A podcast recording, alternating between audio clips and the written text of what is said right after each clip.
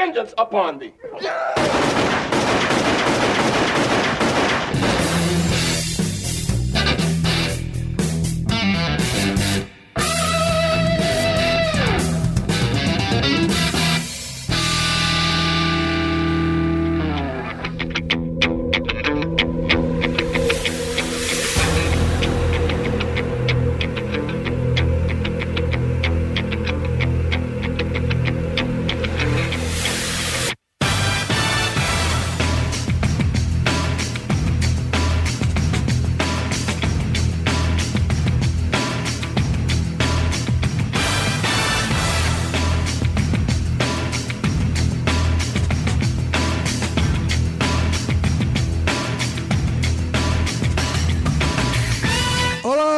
O Carlos Merigo, esse é o Braincast número 59. E aí, Saulo Milete, tudo bem? Boa noite, Brasil. Como tava lá em Salvador, que você tomou um sol, água de coco. Acarajé. Isso. Tô, tô... Trenzinho, como é que é? Trenzinho da sacanagem? É o trenzinho da sacanagem. Muito bom. Tô suando dendê até agora. Boa. Guga Mafra, e aí, Guga?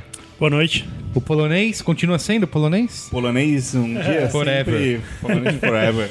E Alexandre Maron, e aí, Maron? Boa noite. Tudo bem? Tudo bom? Estamos aqui, estamos aqui reunidos para falar de Tarantino.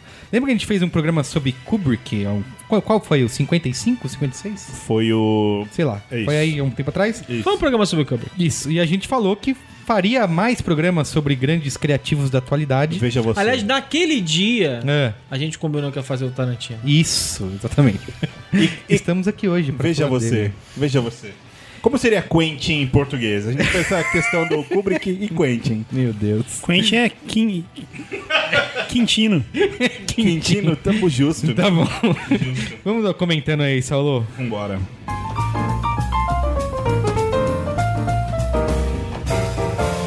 Comentando os comentários.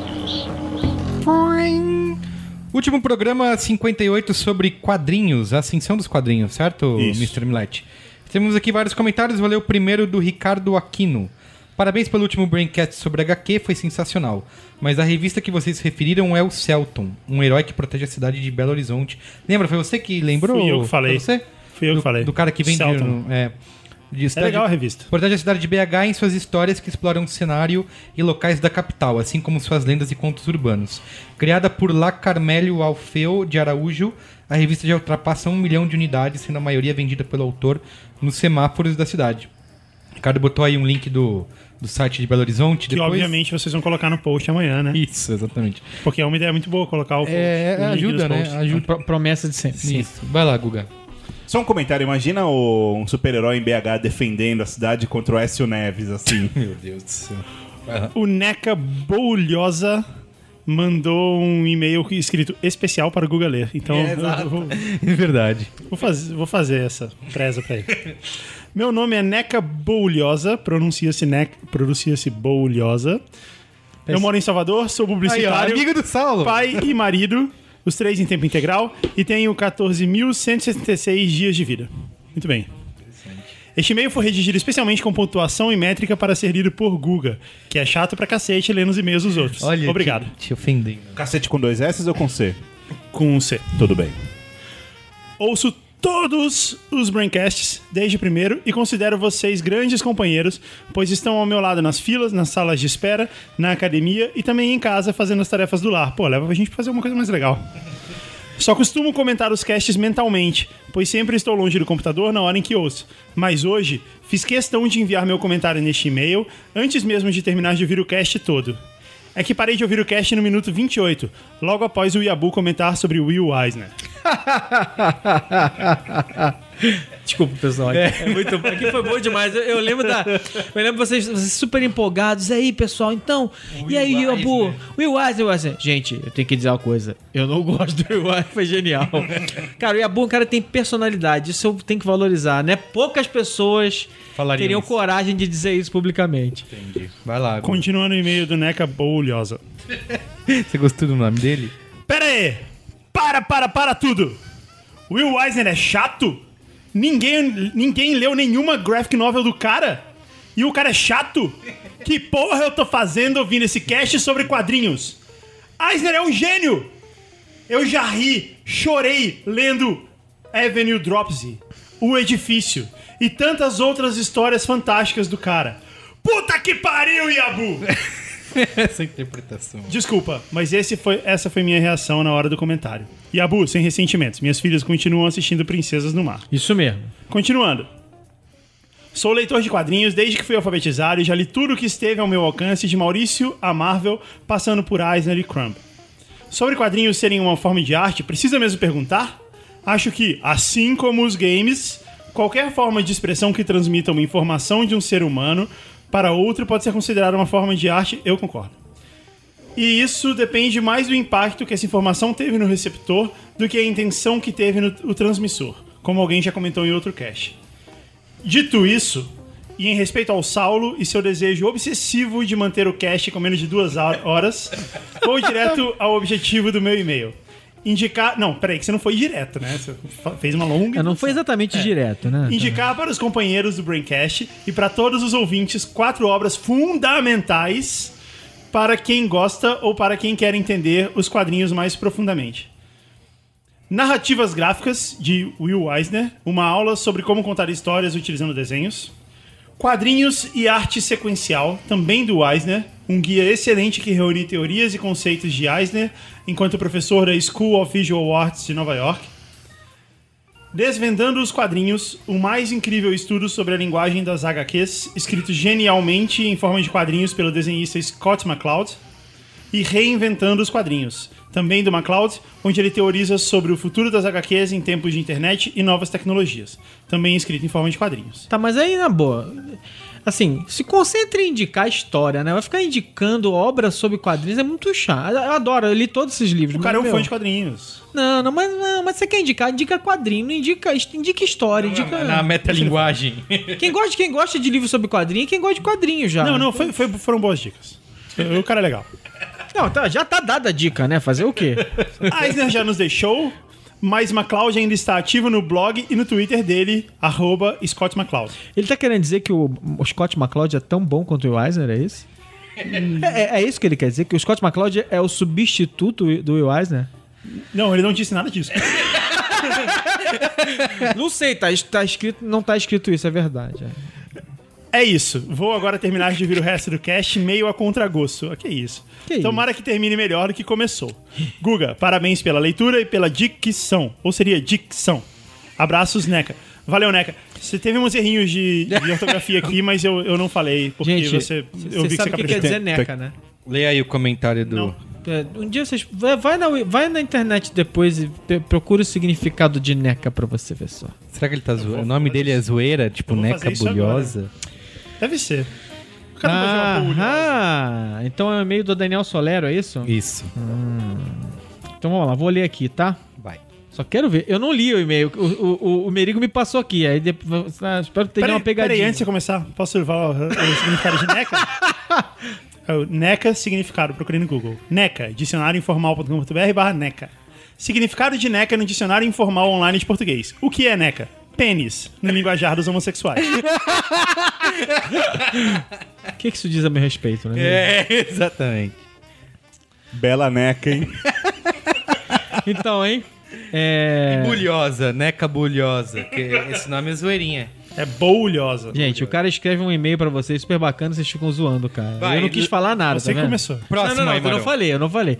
Vamos lá, o Daniel é, manda a seguinte mensagem. É, o lance é o seguinte: escrevi esse e-mail no celular enquanto comprava colchão. Guga, alivie minha pontuação e erro de digitação, ok? Peça isso para o Marom. Meu nome é Daniel Solero. Pô, os caras todos querem ser lidos pelo Guga, né, cara? Tô se sentindo até desvalorizado agora.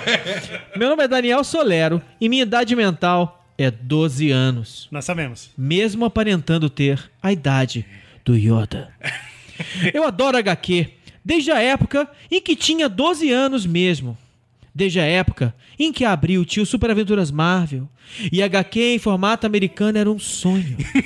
nunca, nunca tive preconceitos com Marvel e DC e pirei com Guerras Secretas, Crise nas Infinitas Terras, mesmo no formato pequeno. Ele pirou com Guerra Secreta censurado naquela época, inclusive. De todo desmontado. quando começaram a lançar graphic novels no Brasil, foi sensacional. Era o Watchmen, Cavaleiro das Trevas do Frank Miller, Electra Assassina e Ronin. Fiquei puto quando a editora Globo parou de publicar Akira antes mesmo de terminar e por aí vai.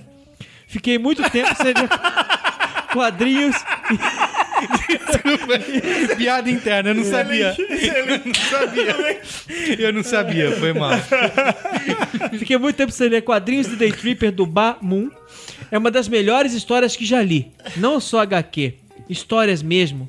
É sensacional e recomendo pra qualquer um.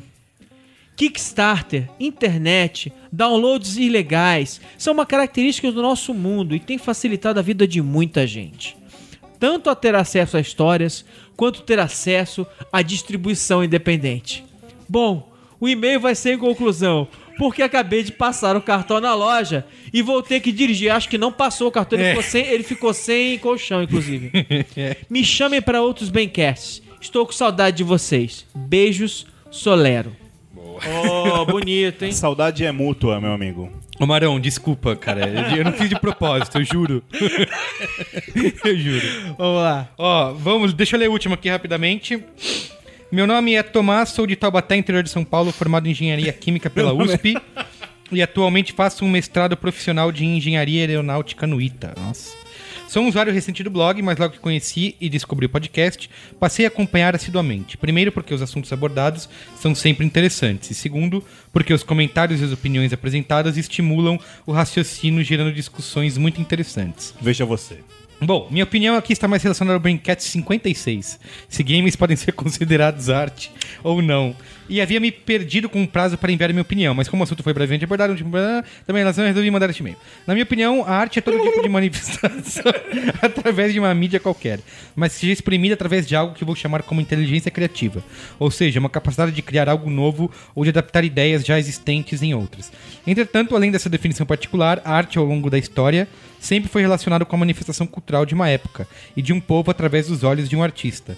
E uma vez criada, uma obra de arte pode ser capaz de influenciar outros artistas em outros locais e em outras épocas. Ou seja, a arte é uma forma de exprimir a percepção particular de uma cultura, utilizando uma inteligência criativa que pode vir ou não a influenciar a mudança cultural. Pra mim, então, games são arte, quadrinhos são arte, publicidade é arte e qualquer outra coisa pode ser arte. Primeiro, porque são alimentados e criados a partir da percepção de um contexto cultural, e segundo, porque vão modificar este contexto. Por mais triste que seja, pelo menos pra mim, não tem, não tem como negar que o funk carioca é a expressão de um grupo de pessoas em determinada época da história do Rio de Janeiro. Não tem como negar que filmes blockbusters como Homem de Ferro e os Vingadores influenciam a cultura mundial. Não tem como negar que Batman, Super-Homem, Homem-Aranha, X-Men e companhia não influenciaram a cultura atual. Não tem como negar que Angry- Birds e Call of Duty modificaram a forma como as pessoas jogam videogames, cada um da sua maneira. E também não tem como negar que as propagandas dos ursos da Coca-Cola não foram marcantes na década de 90. Acredito que a arte é, está e sempre vai estar em todo tipo de trabalho publicado, seja qual for a mídia e qual for a intenção desta publicação, se puramente mercadológico ou não. E se achamos um tipo de arte ruim, basta não consumirmos. Bom, não sei se consegui ser muito clara, mas essa é a minha opinião hoje. Continue com o ótimo trabalho de vocês. Grande abraço. Eu tô com o Marão, nego também. Eu não acho que Call of Duty mudou o mundo. Não, tudo A- a bem, galera- mas não, não interessa. Não E, interessa. nem- e muito menos Vingadores. Não, tem- não, tem- não importa, não importa. O que importa é. é o- Sim. é o que- A galera o que importa gosta é o que muito importa, de é mostrar, mesmo, pessoal? de mandar e-mail dizendo o que que é arte ou não é arte. Então acho que a gente ia lançar um, um desafio semanal de e-mails. Então a gente fala nessa semana e na semana que vem elas mandam um e-mail dizendo se alguma coisa é arte ou não. Eu ia falar que esse, o, Então Brain- assim, na semana que vem é blog, é arte. Manda o seu e-mail dizendo se você acha que é ou não, porque... o Braincast 56 é o, é o mais com mais É, residual, não, né? que Tipo, isso, tá no 59 Daí- já, a gente tá falando disso ainda. Blog é arte. Esse é o próximo, é o desafio.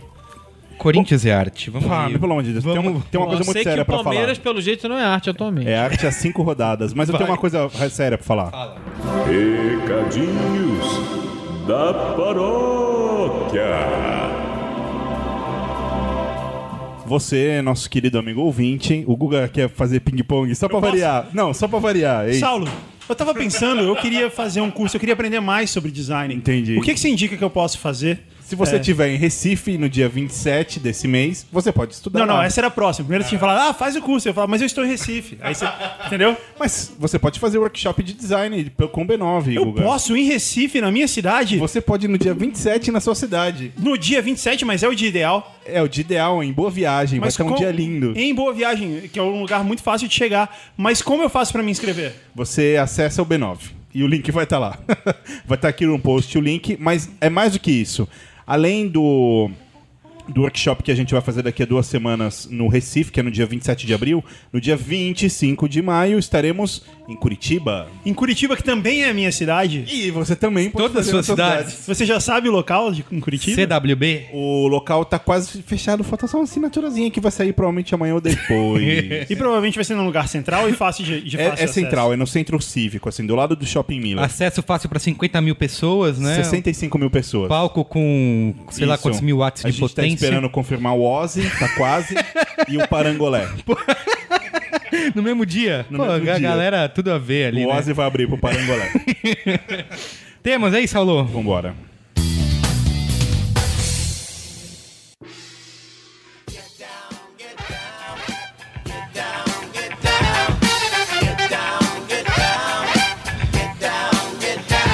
Então, Quentin Jerome Tarantino, Ou Quintino Tarantino. é, galinho de Quintino, Quentinho, Tarantino. muito comumente apelidado de o, o diri- diretor DJ, né? Por causa dos seus remixes e de misturar coisas e tal. Um diretor que ataca de E- DJ. É, exatamente. Sabia. É tipo o André Marques, sabe? Que que bom, falar. André Marques. Legal, bacana. Acabou o programa, Isso, né? acabou. Comparou Comparou o Tarantino- Tarantino com o André Marques. Nossa. Isso aí. É só o começo. Eu tava até pensando se não tinha que colocar o Kubrick nessa lista, mas eu acho que, por mais que o Kubrick seja genial e tudo que a gente comentou no programa, eu acho que ele não é, por exemplo, quando a gente fala de Hitchcock, a gente fala dele, a gente já lembra de. Já denota um gênero de filme, certo? Certo. E eu- não acho, acho que o Kubrick não, não- isso não acontece com ele. Não, ele foi, foi intergênero. coisas, né? Exatamente, Ele fez vários- isso. E o Tarantino, eu acho que desde o Hitchcock é, é um dos caras que a gente fala nele e a gente já lembra, né, um estilo de cinema, um gênero de filme. E ele se tornou- porrada. É, é, um pouco também. E ele se tornou não só sinônimo de violência pós-moderna, mas de fazer essa assimilação de vários elementos, explorar gêneros de ação é, e fazer e utilizar as fontes originais. É um cara que já disse que copiou coisas e copia coisas na cara dura e ninguém acha isso ruim, ele acha isso bom.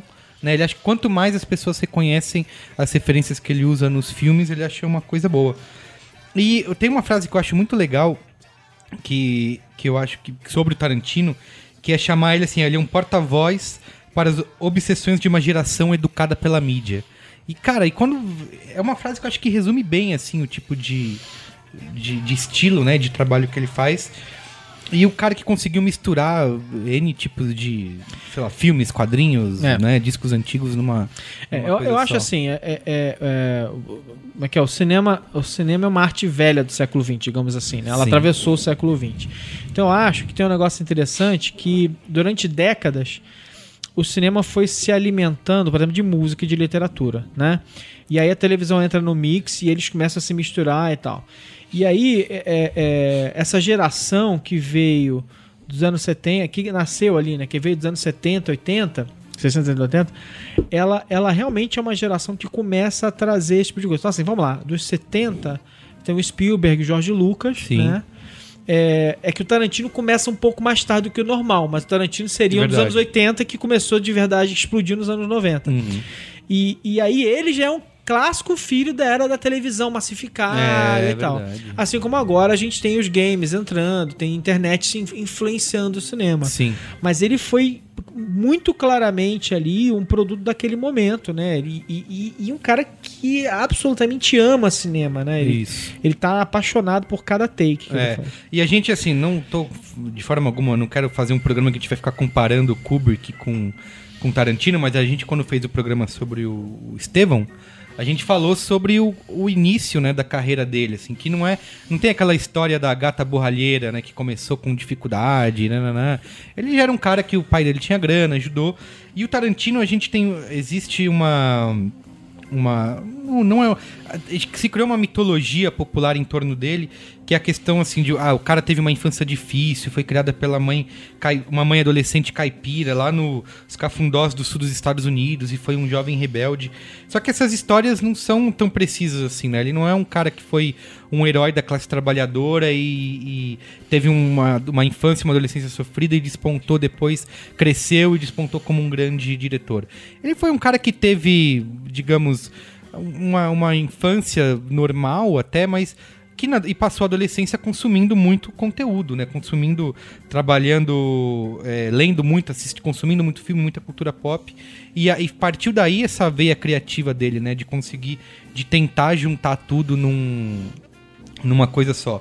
Uma das lendas é essa, inclusive, de de que ele trabalhou na locadora, né? É o que é a história que todo mundo mais fala. Ah, o Tarantino se criou na É locadora. uma lenda, isso não é verdade? Ele trabalhou, mas É é isso. não foi a locadora. Assim, ele trabalhou na locadora porque ele adorava cinema. Ele E não não, o adorava cinema porque ele. é, assim, Exato, é. Ele, ele, ele trocou, ele fez uma troca. Ele ganhava uma merrequinha, trabalhava lá, via um monte de filme de graça e podia ficar batendo papo sobre cinema o tempo todo. É, é. Quando eu era adolescente, Mas meu sonho era, tempo. traba- é, meu Não sonho era trabalhar um- na locadora justamente por isso. Diz que quando ele entrou na ficou locadora, 15 ele. anos Ah, trabalhando é. numa locadora. É isso, é. Eu não falar, ah, ele, ele pegou a sua cultura cinematográfica de lá. Não é. Ele já, quando ele entrou na locadora, ele já tinha muito conhecimento sobre cinema.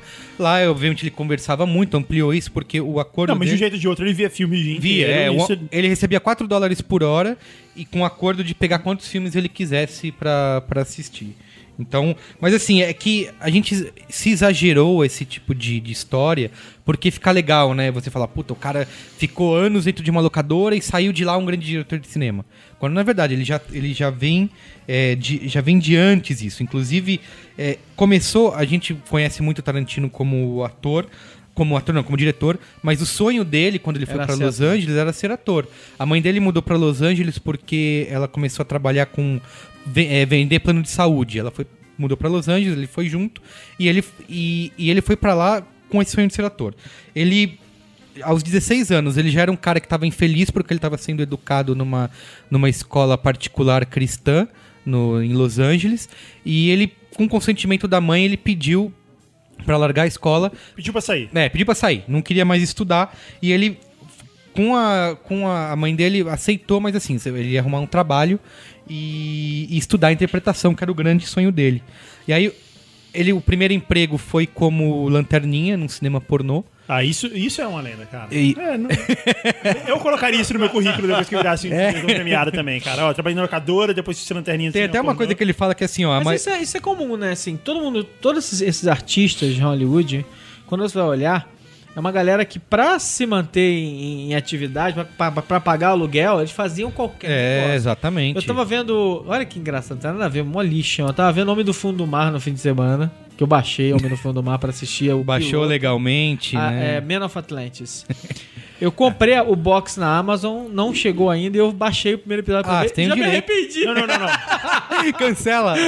Mas você fez o download legalmente, porque o o B9 não apoia nenhum Ah, tipo não, de- claro, de claro. download Mas aí eu tava assistindo e aí fui ver umas, umas, umas entrevistas do, do pessoal e tal, não sei o que. Essa série marcou muito quando eu era moleque.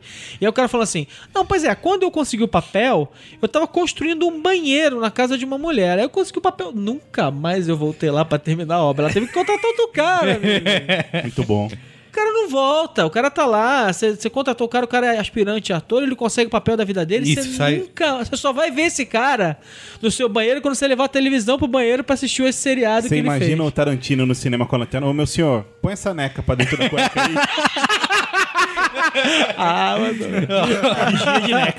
Aí, junto com, com esse primeiro emprego dele, ele, ele começou a fazer aula de interpretação na escola do ator James Best, que era o, o xerife do seriado Os Gatões.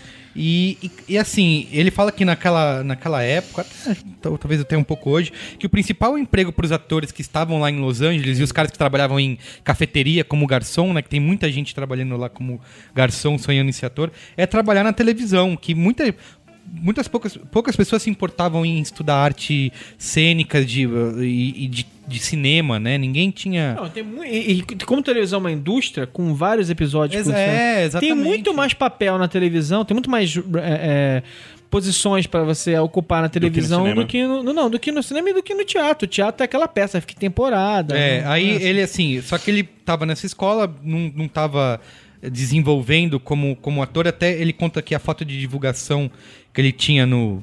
não é- Não é currículo que chama, né? Mas na apresentação dele, ele fala que não devia estar ajudando muito, que ele tava. parecia um, um desajeitado membro de gangue com bandana, jaqueta de couro e brinco na orelha, assim. E, e ele teve. O ele- Conrado. Exatamente. Nossa. Nossa. A gente tá de Tarantino a. O que, que, que a gente comparou aqui? ó? André Marques e Conrado. A gente e você, Tá né? bem, vamos chegar no fim aonde, né? Quem é Conrado? Ah, você não sabe? Isso- esse, esse cara é é geração leite com pera, anos 2000. Eu não converso com quem nunca assistiu o filme da Xuxa. Pô, E eu aí- vi vários. Aliás, é arte. E teve uma das coisas que o Tarantino. Ba contra Baixa Astral é arte. Xuxa requebra, não. Te- um- um- o Tarantino inventou que ele trabalhou como co- coadjuvante no, no filme Rei Lear, do Godard, porque ele achava. Ele inventou isso. Ele inventou, colocou no currículo que ele tinha sido coadjuvante. É igual o Joey, do Friends. Exato. É, tá. Porque ele sabia que isso ia impressionar e porque nenhum diretor de elenco ia poder verificar essa informação, né? Então, puta, o cara bota lá, parece que tem uma nunca? experiência. Quem nunca? A gente já fez um braincast sobre os maiores, como que é? Não sei o que lá dos currículos, tem muito. Ah, é mentira de currículo. Isso, de mentira de currículo, é. E, só que assim, mesmo com isso, ele continuou não conseguindo um papel né, relevante pra, na televisão ou no cinema. E aí teve um único trabalho legítimo como ator, ele foi um imi- imitador de Elvis na série As Super Gatas. Excelente. Com outro oito ou nove caras, assim. E é, e é interessante a gente falar disso, desse, dessa participação dele nessa série, porque foi um, um meio que gerou grana pra ele mais tarde, pra ele ajudar a financiar cães de aluguel. Você sabe por que, que funciona? Como é que funciona isso, né? Você faz uma participação numa série, você passa a ganhar um residual, uma merrequinha pela exibição da série, pela venda internacional, é o contrato do Um sindicato royalty. dos artistas. Então, cada vez que a gente assiste Friends, que fica passando. Os caras estão ganhando uma grana. Exatamente. E, e, e significa que eles estão ganhando dinheiro por Friends até hoje e vão ganhar dinheiro por Friends até daqui a Isso. 30, 40 anos. Mas é- eu- é- como se controla isso, assim? Porque Ah, não, vai, que é contrato assinado. Se alguém exibir. Porque assim, né? Se alguém exibir fora de, de uma maneira irregular, eles não ganham nada. É, Cada porque- vez que você baixa um episódio na internet, Sim. morre um pano. Não, desculpa. o, o, o ator não ganha nada. Você tira alguns centavos do Joey. Isso, por o aí. Joey tá passando Por aí. fome agora. Mas é, é, é, é- é muito comum isso, e aliás, um ator que participa. Esse working actor, né, que fala, né? O cara que trabalha um monte de série, tal, tal, tal. Ele, ao longo da vida dele, séries de sucesso, ele consegue ganhar, ganhar um dinheirinho, porque vai juntando um monte Tipo Gunter. e ele recebe Porra, uma grana. Gunter é. deve ganhar uma grana. Imagina o Will Smith com o maluco no pedaço, passou o mundo inteiro, cara. Pois é, é 30 verdade. anos. É verdade. E aí, O cara para de trabalhar e continua ganhando dinheiro. Tem eu sei um- que não tem nada a ver com a pauta, mas vocês já viram um vídeo dele cantando a música do. do Do Fresh, Fresh. Prince of Bel Air, no, no- recente, num programa de entrevista. Puta, é muito legal. e aí ele, Ah, legal. Eu teve vou um- colocar o link lá depois. Um dos, um dos lances do Super Gatas é que esse justamente esse episódio que o Tarantino participou entrou numa coleção que era o melhor das Super Gatas. Então o cara ficou aí bastante tempo recebendo esses cheques Ah, ele residuais. agora que o- DVD também, né? Ele entrou numa, numa, numa série. Numa... Exatamente. Então, bastante tempo aí. Acho que não DVD até na hoje, época, né? Duvidar. Mas não, mas não era DVD nessa época. Bom, Não, whatever. é, É, uma enfim, coleção. O que enfim. importa é VHS. Exatamente. E aí, ele estava recebendo essa grana, continuou ainda com o sonho de ser ator, mas ele já começou a dar os primeiros passos como roteirista, porque ele nessa escola de inter- interpretação ele ficou amigo do Craig Hammond. E foi um cara que apresentou para ele uh, cinema chinês, filmes de terror italiano, e eles começaram a escrever um pequeno roteiro de comédia juntos, que é o, o primeiro curta do Tarantino, né? Que é o My Best Friend's Birthday. É, ele nunca, assim, tá, ele tem os créditos disso, sem estar no MDB, tem até lá falando sobre, o, sobre esse curta. Só que assim, ele, eles achavam que. Primeiro que eles tiraram todo o dinheiro que tinham no bolso pra poder fazer esse filme. E achavam que isso ia ser um modo de apresentar eles como atores, né? Não tinha a intenção, ah, vamos ser roteiristas ou dirigir. Era só uma- um modo de tentar se divulgar e ser ator, né? Continuava isso. Isso me faz lembrar de uma coisa interessante, né? É, as pessoas, elas. isso Como é que é? Eu, eu sou jornalista, então, assim, é- é- é uma coisa que eu falo, as pessoas ficam me sacaneando, é assim, que o importante é se comunicar, né? E é muito comum a gente pegar um texto de uma pessoa com muito erro de ortografia, né? Gramática, e ficar assim, as pessoas ficam sacaneando. E eu, eu tenho um hábito de não zoar os erros das pessoas demais. Né? É, eu não, eu tenho o hábito de zoar. Eu faço não, mas, isso. mas é engraçado porque assim, tipo, o grande. é, é, eu já. né? Como, como de novo, como, como trabalhador, como é que é? como repórter trabalhador, eu fechava texto, né? Muitos e muitos anos atrás, eu trabalhava, fechava texto em jornal e tal, não sei. Então você recebe texto de colunista, medalhões, o texto vem. E assim, não. Assim, cara, se jogar aquele texto ali num. Não vou dizer quem e tal, né? Jogar aquele texto no jornal, cara, meu, você de- desonrado. porque vem cada coisa que você não acredita. Então, assim, as- assim, o que importa, é isso, eu, eu acredito piamente. Claro que eu acho que assim, a gente tem que buscar correção da língua, sem dúvida nenhuma. Mas é engraçado, assim, porque eu, eu tô falando isso tudo por quê? Porque o Tarantino é famoso por ser semi-analfabeto Isso, é verdade. não sabe escrever inglês, tudo errado, escrevia É. à mão, tosquíssimo. Eles tinham que contratar, literalmente tinham que contratar uma pessoa para pegar Pra os manuscritos é. nojentos e o que ele escrevia na máquina tudo torto, para reescrever tudo e botar numa, num inglês minimamente correto. Tem a- uma das histórias dos Pulp, É, porque do ele Pulp- saiu da escola na quinta série aí, pelo que você falou, né? É, uma das histórias do Pulp Fiction é que ele voltou de Amsterdã, que ele passou três meses, com 30 cadernos onde ele tinha escrito o roteiro e deu pra uma amiga dele que tinha trabalhado com o, um do diretor do Chinatown. Ela chegou a trabalhar com ele e... O nome dele é Roman Polanski. Ah, não, então não é o, di- não é o diretor. Ele é um cara. Ele, ele fez uns filmes, o É Roman o roteirista do Polanski. Natal, Robert Townshend. Exatamente, roteirista, não é o diretor, desculpa. É o carinha, um tom de Roma, como é que é? É, Polan- Roma Po- Po- McDonald, não, Isso. Roma... é, Roman Mas McDonald. esse aí, o, o Ro- Robert Downey, isso aí. Como é que chamava aquele ator? Jack. Jack. Que pariu. Robson? Jack Coringa. Onassis, Jack Onassis. Coringa. Balance. E aí ela, ela que transcreveu isso, ela falou, e ela chegou a, a dizer que ela encontrou 9 mil erros numa única página. e, ela, e ela disse assim que depois que ela corrigia tudo, ele mandava voltar porque era dela, ele preferia daquele jeito. Falou, Paulo não, Coelho, né? Paulo Coelho é famoso por também fazer isso, mandar Ah, é? botar erro de volta. Exatamente. Enfim, aí Então, peraí, então quer dizer que os leitores do B9 que de vez quando mandam uns e-mails que são quase Podem não ser legíveis, geniais. Eles podem ser geniais. Não, não, mas não é isso. Aí É tem por isso que a gente leu o mas tem uma coisa. Mas tem uma coisa muito importante. Você pode pegar um texto em que as palavras estão escritas ortograficamente, é, né? Sem, como é é? Com a- com a- sem ortografia, né? Tal, mas em que, é, em que quando você lê a fluência do texto, é boa. Isso acontece. E eu, Ah, eu, sim, eu já sim. tive amigos que escreviam errando, errando a ortografia de tudo, né? Errando, tudo escrevendo tudo errado. Desculpa. Aham. E, e- mas que o, o- texto, as frases eram legais, as frases eram bem construídas e tal, a- a- a- o ritmo do texto era legal. Só que é que você, que, quem sabe ler, vai, meu, não, ai, au", Aí, ó, vai no- tomar um chute. Na, no, tem uma. O chefe dele na, na locadora, na Video Archives, é o Lance Launson. Ele fala um, faz um perfil dele aqui que é bem legal, assim, de a gente falar. Ele fala assim: ó, Tarantino se vestia basicamente de preto, dirigia um Honda Civic preto, se entupia de hambúrgueres, era um leitor voraz de romances de mistérios e quadrinhos, Pulp Fiction, amava Elvis e os Três Patetas, e segundo a lenda era tão desorganizado que em sua vida pessoal juntou 7 mil dólares em multas de trânsito. E aí, né, foi, foi por tanto, tanta conversa na, na locadora sobre cinema que um dos clientes era o John Langley, que, se- que era o criador de- da TV do, da série de TV Cops e se impressionou e chamou o Tarantino para ser assistente de produção numa série, num vídeo de ginástica do Dolph Lundgren.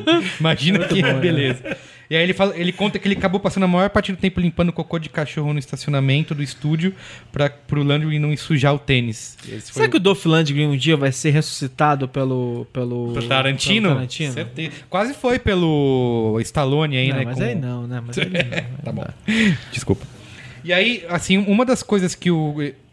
Como a gente falou, o, o- Tarantino não teve educação, é, de, não, não estudou em escola de cinema, ele se autoformou, e uma das coisas que ele fazia na, na época que ele queria trabalhar com cinema, ele chamava vários diretores conhecidos e dizia que queria passar a tarde conversando sobre os filmes porque ele estava escrevendo um livro. E aí ele sentava e, na verdade ele só queria sentar e conversar. E nessa conversa, nessa, nesse tipo de papo, ele foi se formando e pegando inside information desses diretores. assim. E tudo isso antes de Cães de Aluguel. Isso, tudo isso antes de Cães de Aluguel, ainda não chegou lá.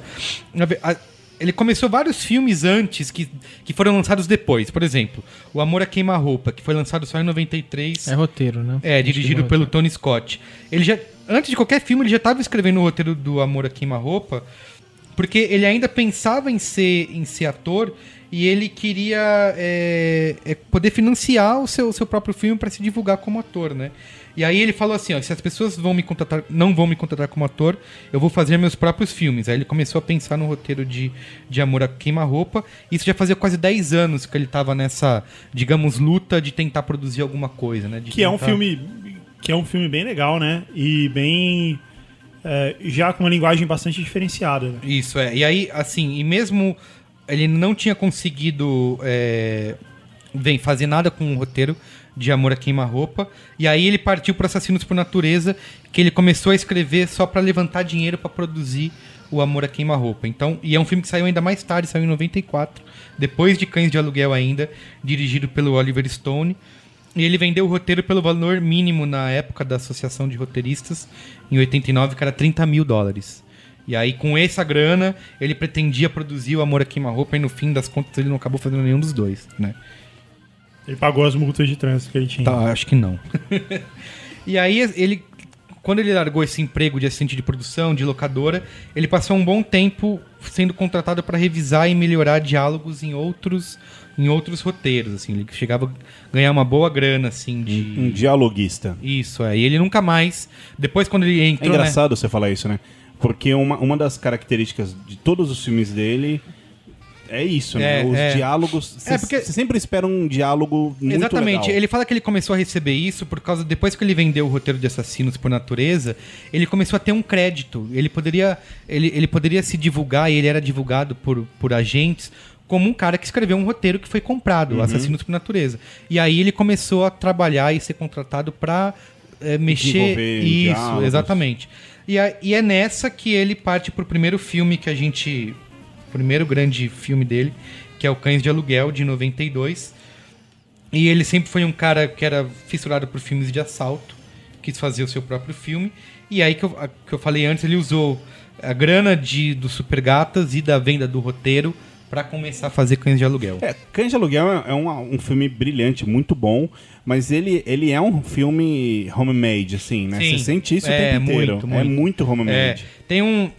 Ele considera Cães de Aluguel assim, é uma linha divisória entre ele ser apenas um geek de cinema. Ele já estava meio resignado a ser um cara que ia fazer cinema num modo guerrilha, assim. Mas aí entrou o Harvey Kei- Keitel, né? Harvey Keitel. Isso. Ele, ele, ele se impressionou com o roteiro que um, um amigo do empresário mostrou pra ele. E ele não só concordou em estrelar, mas também em levantar grana pro filme, né? Então, ele foi um cara que deu um. Talvez, não, dá pra dizer um golpe de sorte, mas.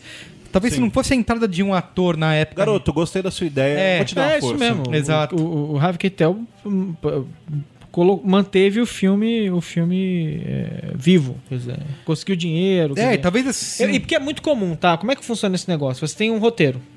Aí você, na- na- nas negociações, você precisa vincular um- uma estrela ao roteiro, né? E aí, claro, né? de- de- vamos dizer assim, se você vincula o Tom Cruise, você tem 50 milhões de dólares para fazer o filme. Se você vincula o Harvey Keitel, você deve ter, sei lá, 5 milhões de dólares para fazer o filme.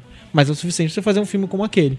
E aí você vai, você vai juntando os talentos para fazer aquele negócio. E aí muitas vezes, assim, ah, beleza, eu vou. Eu sou roteirista, o Harvey Keitel topou fazer. Aí ele fala assim, mas eu quero dirigir. Não, não vai dirigir não. Aí o Harvey Keitel tem que lutar por ele. Pra ele conseguir ser o diretor do filme, às vezes. Ma- ma- Mas, é normal, isso é normal em qualquer filme em Hollywood. Você precisa das pessoas certas para que o cara ponha. Porque ele fala assim, sei lá, ele, ele- no limite ele faz uma conta, né, cara? Putz, 4 milhões de dólares num filme com nenhuma estrela. É. Não, mas peraí, o Harvey Keitel. Não, pro Harvey Keitel eu posso pelo menos conseguir uma boa grana no cabo e no DVD.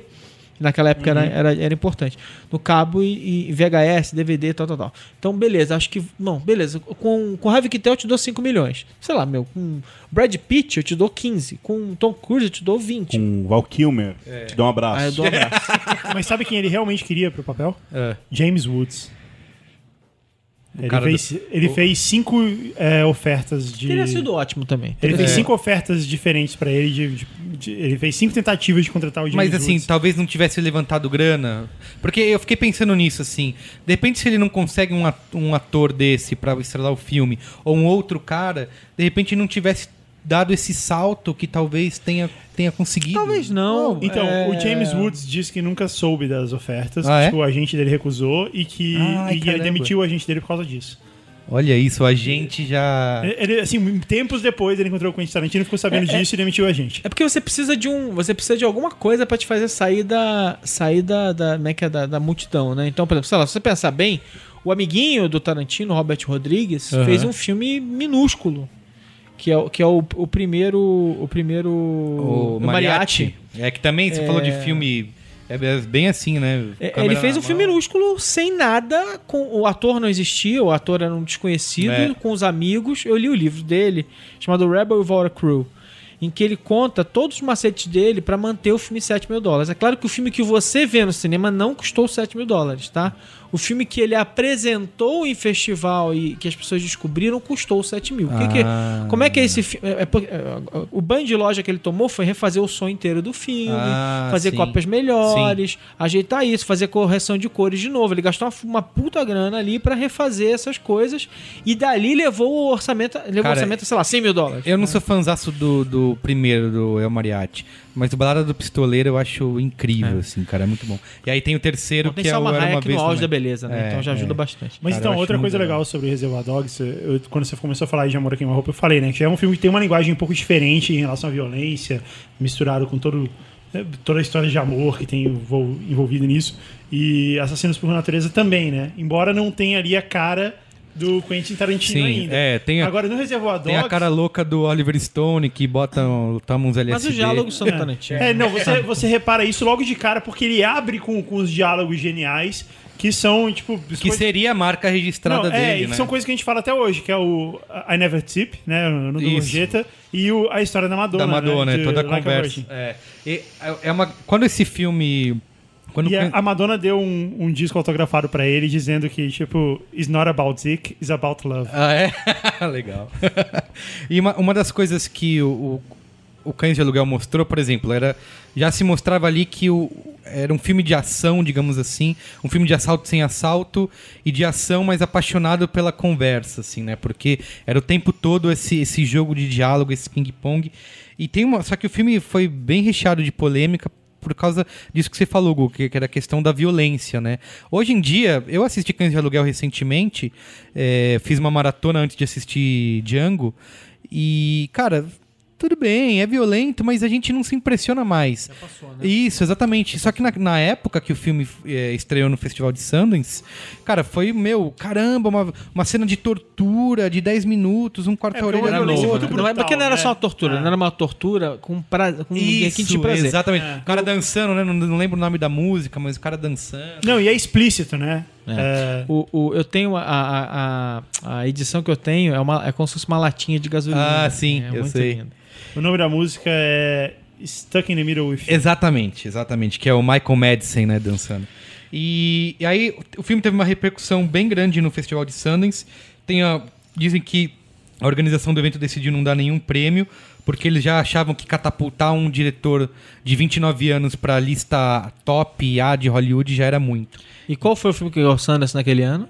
Não sei. Ah, eu adoro essas coisas. Foi a Mariachi? Não, não tenho a menor ideia de que filme ganhou. Não sei. Don't care. Mas a Mariachi é daí, não é? Não, não foi? não, não me importo, não me importo, não faz É, diferença. exatamente, não, ninguém... o que importa naquele ano é, de Sundance é que apareceu um filme chamado de Aluguel. Exatamente. É isso. E aí era essa, essa questão de, meu, puta, é, a galera realmente comentando, você precisa ver o filme, de, é, um, é um novo cara, é jovem, é, nananá, é, é, é humor, é violento, como se fosse uma nova, uma nova era, sabe, de Hollywood Sim. começando. Eu acho muito louco isso que, que o Marão falou, porque às vezes você vê, é, tipo, quem ganhou naquele ano, pouco importa, sabe? Porque tem algo que é muito maior. E isso é uma coisa muito recorrente em Hollywood. Outro dia eu tava vendo um. Qualquer ah, lugar, qualquer, plan, qualquer coisa. eu tava né? vendo outro dia um programa, uma entrevista com os diretores, e aí um cara falou assim: pô, tem um filme, se eu não me engano, do Paul Newman, não me lembro, mas chamado XPTO, que é um filme que fala sobre não sei o que, é um puta filme lindo e tal. Você já ouviu falar desse filme? Porra, não, com Paul Newman, como assim, né? É, sabe por que você nunca ouviu falar desse filme? Porque ele foi lançado no mesmo dia que Star Wars. Então, fudeu, assim. É, é, é assim, é que quem, quem gosta de futebol sabe, sabe mais, mas assim, é, qual foi o grande time de 74? Na Copa de 70 74, Laranja Mecânica. Quem ganhou a Copa? Ah, é a Alemanha. Qual foi o grande time da Copa de 82? Brasil. Quem ganhou? Ah, é a Itália. Itália. A gente sabe, porque a gente gosta, a gente gosta de futebol, mas assim, tipo, se você pensar bem, tira dali, nego lembra o time, mas não lembra quem ganhou a Copa daquele ano. É, é. E aí teve depois, um- eh, rolou uma, uma polêmica, tem até um vídeo no YouTube comparando, eu recomendo assistir, que eh, acusaram o Tarantino de copiar um filme chinês chamado City on Fire. E, cara, Em chinês? Tchau, tchim, tchau. e aí, assim, ele foi, eh, em, em- em uma coletiva de imprensa, ele foi pressionado por, por, pela, por vários repórteres pra Assumir. Pra assumir isso, pra falar o que, que ele achava. E aí ele disse que era fã do filme, que tinha até o pôster no quarto dele. E ele falou que esse era o trabalho dele, que era copiar tudo.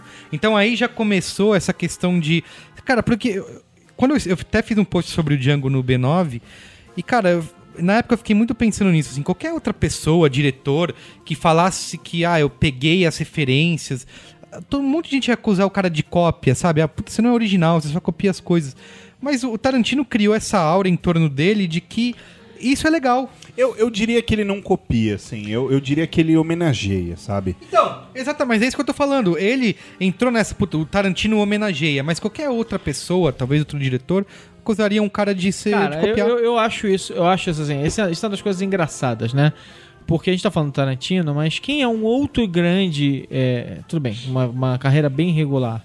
Mas um outro diretor que ficou muito famoso e um grande copiador se chama Brian De Palma. Também tem uma carreira super irregular, tem É. alguns fracassos, não faz nada de.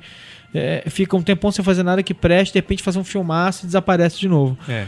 Mas assim, tipo, é, no fim das contas, cara, tipo, é, é, copiar é, é o- é o menos, é o menos importante nesse caso. É, é o resultado final da obra que importa, né? Quer dizer, o Sim. ritmo, É, a combinação de to- a combinação de todas as peças. O filme é um negócio tão complexo.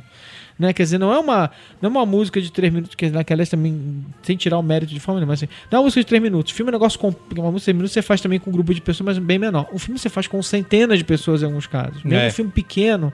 Então, assim, é uma combinação de tantas coisas que você copiar uma cena ou duas de um filme de alguém, e ainda mais que assim, é óbvio que alguém que, que, que, que as- que as pessoas vão sacar, mesmo, mesmo, na- mesmo nos anos 90, É, quando sim, o mercado de VHS estava virando o mercado de DVD, nos anos 90, você já começava a, assim, as pessoas, você ia numa loja, numa, numa- numa boa locadora, você encontrava filme asiático pra caramba já pra alugar. E, e, é assim, e foi assim que ele descobriu. Então não precisa ser muito esperto pra descobrir Pra saber, que o cara é usou, verdade, é sabe? verdade. Não existe mais isso. Então é, é, é- ele, é claro que ele deve ter ficado constrangido com a pressão, Isso. com medo de ser, de ser desmascarado. Exato, né? é. Mas ele, ele rapidamente ele falou: é, é, copiei mesmo, é isso aí. É, exa- copiei, é. copiei porque eu gosto, eu gosto Isso, do diretor isso, tal e pronto. E aí ele acabou com esse problema. É, é, Ele falou e- que isso é, é o trabalho dele. Ele falou, parte do meu trabalho é isso. É, acabou de forma perene, né? É, E, e, e, eu- e eu- vou dizer mais, né? Dificilmente você vê ele copiar diretor ruim, né? É. Então, é, fica no ombro de, de gigantes, aí você tá, tá tudo bem com você. Tem um- aí tem algumas influências do, do, do Cães de Aluguel, que é o Caminhos Perigosos e os Bons Companheiros do Scorsese, o Grande Golpe do Kubrick, Meu Ódio Será Tua Herança, né, que é o Wild Bunch, e os filmes do Sérgio Leone, assim. Então, já... Finalmente, agora, no último filme, ele finalmente pôde realmente É, é, fazer o fazer Leone. virar o Sérgio Leone é. de vez, né? Eu preciso Que confessar devia uma ser um sonho dele tatuado, né? Assim. Eu tenho que confessar uma coisa, que até esse ano eu não tinha assistido a trilogia dos dólares. E eu já, assim, eu sabia de todas as referências do, do Tarantino. Ah, legal, ele, ele se inspirou nisso, mas nunca tinha de fato assistido os filmes. Aí eu na minha E maratona. aí explodiu sua cabeça. Cara, explodiu, explodiu sua a cabeça. Assim, eu, Sérgio Leone explode a eu cabeça. comecei a assistir, eu falei, ah, vai, vai ser bom, né? Não Porque só é com velho. Pro, pro amigo ouvinte que ainda não assistiu a trilogia dos dólares, se refere a. São três filmes do Leone, com o Clint Eastwood como ator. Exatamente. Ou mais do que ator, como um ícone, como um, um ser onipresente, Calma, onipotente, calma. Saulo. Sem Calma, nome. Saulo. Que é por um punhado de dólares, né? Por uns dólares a mais. E, o melhor de todos, É. fuderoso, Três Homens em Conflito. que Ou, em inglês, The de, Good, The Bad and The Ugly. É, exatamente. The, the Ugly, The Good and The Bad. alugue aí na internet. É, Eu e, tenho cartaz. E assim, cara, e aí eu. Cartaz horrível, mas é lindo. Eu comecei a assistir série com, com preconceito, assim, sabe? Falei, ah, não, não vai ser bom. É faroeste, não, não, Não vai, ser legal. bom. É Leone, não vai ser bom. Não, vai ser ah, ruim. não, não que não vai ser bom, mas assim, ah, vai ser lento, né? Vai ser chatinho. E eu nunca fui muito fã do gênero. Cara, mas eu lembro de, tá- de nas cenas finais, nos minutos finais do Três Homens em Conflito, tá sentado na ponta do sofá, assim, tipo, Não, é incrível, unhas, né? O cara conseguiu fazer uma cena parada É, exato. no rosto de uma pessoa e transformar aquilo num suspense Exato, mega insuportável. Close no, nas botas, na mão, na arma. E É, e o, e o, o Tarantino bebe muito, muito, no muito. Leone, é, muito, né? é. Eu acho que, assim, em, em vários filmes dele Você teve isso assistindo, vendo... Sim, é, assisti, isso que eu ia falar. Que assistindo esses filmes do Leone, eu olhava assim e falava, puta, isso aí o Tarantino usou. Ah, tá aí, foi daí. Tipo, a, a cena no, no o que o Bill. é, o- os dois, né? O 1 um e o 2 começa assim com o close no, no- no- no na, na bota do Bill andando, assim. Aí você assiste os filmes do Leone e fala, caramba, daí que o cara tirou. É. E o, e o Leone fazia... Que é um pecado, não se pode fazer isso, todos sabem. Mas essa coisa do zoom, né? Ah, é verdade. full. É. E o, É, e o não, é um Tarantino... pecado hoje, né? É um pecado. Em, mas o- tempos, em tempos mais simples, No Planeta dos Macacos tem uma ele dessa levou isso ao status de arte. É. Mas o Tarantino consegue fazer isso do jeito certo, sabe? Ele tem a fórmula, É. ele sabe qual é o timing. Aí a gente tem em 94, aí, ó, que é considerado por muitos a grande obra-prima do cinema independente e do próprio Tarantino, que é o Pulp Fiction, que começou aí com um orçamento de 8 milhões de dólares, que era menos do que o cachê que o Bruce Willis ia receber com, com Duro de Matar 3. E aí é mais um caso... Grande filme, aliás. Oi? Grande filme, aliás. A gente vai falar mais, mais no, no especial sobre o Bruce Willis. Ah, entendi. disso. Eu esqueci que você é fanzoca. do- O Duro de Matar 3 é o último filme da série que presta. É, porque depois só veio Caça-Níquel, né? E tem o Jeremy Irons como A gente vai vilão, é discutir isso no No Braincast cast sobre especial Bruce Willis. Tá bom, desculpa, desculpa. E, e aí começou a ficar claro que o que atraía os atores pro, pros filmes do, do Tarantino não era a grana, né? Tipo, era o roteiro. E aí tem, eu separei uma frase do, do Samuel Jackson que acho que mostra bem isso, assim. Samuel Jackson que na época Isso o quê? isso que os atores não não não estavam afim de, de, de cheque de pagamento. É, eles queriam, grana, eles queriam fazer um filme com um baita diretor incrível. Exatamente. Não, assim, Que funcionou muito bem pro Woody Allen também. Tá, o Woody mas Allen a- viveu, tá, tá ganhando dinheiro há, há duas décadas nessa mas será que o Tarantino dele. nessa época já tinha essa. Tudo bem, teve Cães de Aluguel, foi uma sensação, mas acho que ainda não viam ele. Não, mas talvez tenha se criado em Hollywood uma, um, um boato de que, Sim. olha, ali tá, Não, mas, estão fazendo mas uma coisa lembro fora do que comum. eu lembro que Até porque já tinha cães de aluguel, né? É, Já, como então. background. Não, mas no Pulp Fiction já rolou, já rolou pela, assim, é claro que não foi ainda é, as pessoas se estapeando pra fazer o filme. tá? é, mas, o assim, Samuel Jackson, ele fez o, o audition dele, ele fez o teste pro papel duas vezes. Mas Samuel Jackson não era uma estrela nessa época ainda. Isso. é, não, não era. era. Mas Ele- ele, fez... ele não, Quem era a estrela era o Bruce Willis. Não, mas segundo, segundo eu li né, no, no livro lá do filme, é, ele fez o ele fez o papel pro Samuel Jackson. E aí o Samuel Jackson, Samuel Jackson foi lá, fez um teste, passou, o papel era seu e tal. E aí o Paul Calderon Isso, foi e fez um, é um fez um teste pro mesmo, pro mesmo papel. E o teste dele foi foda. E aí E ele. aí o, o Samuel Jackson ouviu isso e foi lá e fez o teste de novo pra garantir que o papel ia ser dele. Mas eu- a história que eu ouvi é que quando ele foi lá pra fazer de novo o teste, ele, sei lá, tava, tava puto da vida com essa história, tava com fome. Eu não sei se isso é lenda, tá? Mas dizem. Ele foi, passou num, num, num, sei lá, um McDonald's, Burger King da vida. Cheese. Isso, comprou, um- tava com um hambúrguer e um refrigerante. E enquanto ele discutia com as pessoas e conversava, ele tava em pé comendo o hambúrguer e tomando refrigerante. Disse que o Tarantino viu isso. Falou, cara, esse cara a qualquer momento pode me dar um tiro. É ele, tem que ser o cara. Eu- E é verdade. Citando o que o Maron falou, que ele nessa época não era o que hoje ele é, o Samuel Jackson, além disso, era a época que ele era um cara muito, extremamente drogado, com muito problema nesse aspecto. Ele era um ator problema, sabe? Um cara problemático. Então ele tava longe realmente de ser o cara do. É, eu, pra eu- essa frase do Samuel Jackson que eu que era pra denotar essa questão do roteiro, que ele fala assim, ó: "Eu sentei e li o roteiro inteiro, algo que nunca faço. Então respirei, li tudo de novo, algo que nunca faço, só pra ter certeza de que era verdade. Foi o melhor roteiro que já li." E aí, assim, como realmente atraiu. E essa questão do Bruce Willis, ele quis fazer o filme do Pulp Fiction Tarantino porque ele era fã do, do Cães de Aluguel. Ele, e, e ele não queria. Ele queria ser o Vincent Vega, né? Ele não queria ser.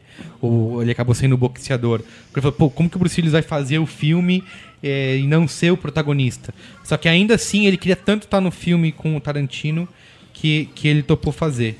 É, e o que é legal do, do Pulp Fiction é que quando a gente fala desses diretores é, que a gente adora, o Stan- o Stanley Kubrick, o Estevão, e, e, e todos esses, o Oliver Stone e o Brian Palma, e sei lá, todos esses caras que são gênios e a gente sempre fala deles e tal, eles são caras um pouco das antigas, assim, eles não são exatamente da nossa época. A gente foi ver isso É depois. E o Pulp Fiction, cara, ele aconteceu É, é, eu não sei pra é. vocês, que são super velhos e tal, mas ele aconteceu na minha adolescência. Nos É anos verdade. 90 era a época de. Eh, Então Isso. tudo aquilo influencia. Não é assim, ah, aquilo influenciou o filme Naquela que época, depois não, eu fui você assistir. não, você tava na aquilo me época com- influenciou, É. exatamente. Eu ouvia Girl, You Be a Woman assim, É. todo dia. Passava na MTV todo dia. É verdade. E, e eu tocava com a minha banda. E, e toda a história do John Travolta, o hype que, que, que virou, porque ele apareceu de novo e tal. Quando eu fui pra França, a primeira coisa que eu fiz. Quando eu, entrar quando eu entrei no McDonald's foi. Foi pedir um Não, ver se tinha cerveja e tem. E ver se o nome é mesmo Royale with Cheese. E é, é verdade. É, O, ma- mas o interessante da história é o seguinte: o, a gente tá falando que o, o- talvez o, que eu lembre, o grande astro do filme era o Bruce Willis, que era um superstar na época. Exato. Bruce Willis queria Como assim fazer- na época? Na época, era na época. Ele ainda é. Tá. É, o, o- eu, eu adoro o Bruce Willis também, fica tranquilo, me amarro.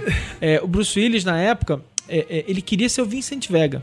Exato. E o Vincent Vega já era na cabeça do Quentin Tarantino o John Travolta. E tem uma história engraçada que o John Travolta foi encontrar ele no quarto dele, no apartamento dele, entrou num apartamento. Eu não sei onde eu vi essa história, cara. Entrou no apartamento dele, aí o. eh, que, que ele chegou e falou assim: Ah, já sei. O seu banheiro é ali na direita. E ele tem um ladrilho assim, assim, assado. Ele falou, "Que- como assim? Eu morei nesse apartamento.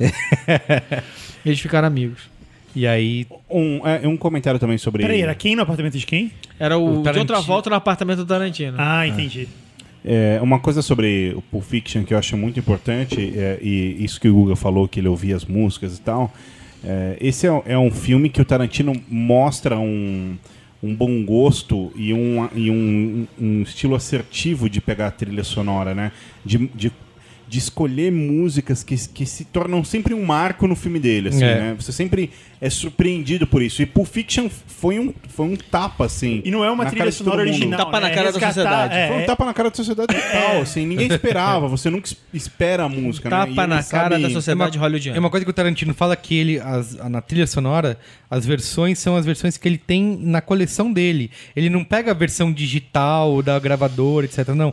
Pega do LP, do vinil que ele tem em casa. E manda porque ele digitalizar. É, porque Pô, mas- ele quer que a pessoa que vai ouvir a música ouça do jeito que ele ouve em casa. É, mas a música, a música do filme foi regravada, né? Do- Mas o, a versão o- que toca no filme é uma versão nova, não é Sim, a versão original. Do... Mas o, o- Ao mesmo tempo que vocês estão falando isso, gente, assim. É, é- é- há uma longa tradição de diretores. Bom, a falou do Kubrick, né? Diretores que mexem em cada detalhe do filme. Que eu acho que é impressionante. no- até, o- o- o- hoje em dia, por exemplo, Clint Eastwood faz a música do filme, dirige. É. Mas o, o, o Quentin Tarantino, é, que é, o que foi impressionante naquele momento, até porque ele não tinha o conhecimento técnico em alguns casos, é o domínio que ele tinha de diálogo, de cada. Eu, eu, eu sempre falo isso, cara. O, o Quentin Tarantino é um dos poucos diretores, se não é o único que eu sinto isso. Aí também, de novo, né? Mesma uma geração próxima, background cultural é, parecido em algumas coisas e tal. Nunca é igual, óbvio, longe de mim, né? Mas é, é, eu vejo um filme do Tarantino e eu tenho absoluta certeza, tranquilidade de que a câmera está no, No lugar único certo. lugar Ela deveria estar. onde ela deveria estar para fazer aquela cena ser incrível. É impressionante. A, a câmera no lugar certo, os diálogos sempre são do ca- Os diálogos, lembrem-se, diálogos que foram escritos com 9 mil erros por página. É, exatamente. e aí, sabe? É, é impressionante. E é, e é legal, assim, a, a gênese aí do, do Pulp Fiction, que o, Tarantino... A gente fica pensando, o processo criativo desse cara, né? Como que não é? E, e é, é basicamente simples. Ele falou assim, que tem três histórias que são super recorrentes em qualquer lugar, e ele queria reciclar essas três histórias, que é... A, a primeira é do boxeador pago pra perder que não perde, a segunda o mafioso que precisa levar a mulher do chefe pra sair e não fazer nada, e a terceira matadores de aluguel que precisam cumprir uma tarefa. Então, assim, é- é- ele pegou- ele tinha três coisas completamente separadas, uma distinta da outra, e ele resolveu juntar num mesmo filme. Tanto que quando ele começou a escrever o roteiro, o planejamento dele era dividir, né? Cada um escrevia uma parte do roteiro, E né? ele brigou com o amigão dele. É, o Roger- na época. Roger Eber, lá que É. inclusive foi receber Oscar com ele, né, depois. E, e aí ele, ele conta isso, assim, que três, ele passou três semanas e meia trabalhando no roteiro de Pulp Fiction, só que ele começou a ouvir uns personagens criminosos na cabeça dele e ele parou para começar a escrever Cães de Aluguel. Ou seja, ele já tinha a ideia de Fiction já vinha antes da, de Cães de Aluguel. Ele fez Cães de Aluguel no meio disso, assim. É, e o que é, o, que é, o que é sensacional também é como ele pegou, mata o, o astro no meio do filme, só Exato. que ele estruturou o filme de uma maneira que não tem problema. O, É, é. o astro continua na história até o final. Né? e é, do verdade. caralho. E assim, você falou do Travolta, Marão, mas e vale a pena falar que assim, que ninguém, só ele queria o Travolta, né? Ele era, foi o cara que defendeu, porque estúdio nenhum queria, produtor não queria, falou, meu, qualquer um menos o John Travolta, né? É, o de outra volta não, por acaso, depois, depois disso ele foi, ele foi fazendo o que ele, tinha, o que ele faz melhor. Afundando a carreira dele aos poucos. Filme após filme. Ele, ele conseguiu, olha, se empregar durante um bom, bom tempo. É. Fe- aí foi fazendo um lixo aqui, Isso, um bom foi. filme ali. Aí fez, Foi. fez Face Off, que é um Pô, filmaço. exato, exato. Mas, né? John Travolta é o Nicolas, o Nicolas Cage da década de 90. Não, não fala isso, o Guga vai ficar isso. A triste. gente vai discutir isso no, No Breakcast sobre especial Nicolas Cage. Ok. E aí, assim, tem uma, o Pulp Fiction, é um, o filme custou 8 milhões de dólares e o Tarantino diz que se esforçou pra fazer o filme ter cara de 25 milhões.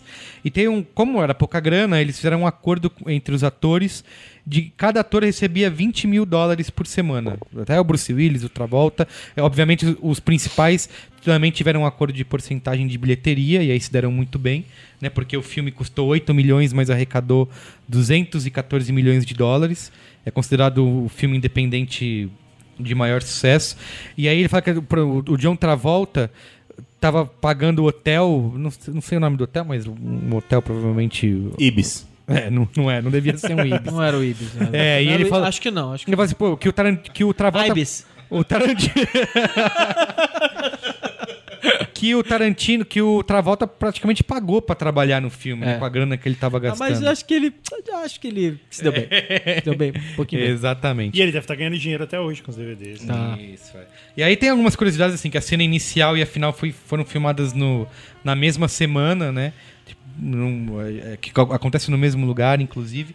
E aí tem a grande discussão da mala, né? O que, que tem dentro da mala do Pulp Fiction. Tipo, e de verdade tinha duas baterias e uma lâmpada. não tinha diamante, não tinha ouro, não tinha nada. Agora você falou em percentagem, né? É... A, como é que é? O salário, o salário via percentagem, um dos mais famosos da história do cinema é o do Jack Nicholson em Batman 1. Ah, ele é? ganha uma porcentagem do, das bilheterias e com isso ele ganha tipo 70 milhões de dólares de salário. Caramba. E assim, aí o Pulp Fiction também super comemorado como a, rei- a reinvenção do cinema mainstream americano. Só que assim, além de ter criado, acho que eh, ser considerado a primeira grande obra assim do, do Tarantino, criou um outro grande monstro da indústria de Hollywood que é a Miramax, né? É, eu ia citar isso É agora. o Harvey Weinstein. Exata, né? exatamente. Harvey Weinstein. Isso. E, e, é, e é legal assim, Que é o mestre das campanhas de Exato, é isso que eu ia falar agora, porque foi aí que ele praticamente inaugurou, que o Harvey Weinstein inaugurou, que a Miramax inaugurou essa estratégia de lançamento, assim, né, que se tornou padrão. Até hoje, vários estúdios usam, que assim, basicamente funciona da seguinte forma, você exibe o filme em doses homeopáticas em alguns festivais, sei lá, no Festival de Cannes, ele escolhia críticos com potencial para gostar do filme, ele cita o exemplo da é Janet Maslin, do, do New York Times, que ela já, ela já tinha demonstrado gostar do Tarantino com Cães de Aluguel. E ele exibiu o filme pra ela, ela fez uma crítica, botou no jornal.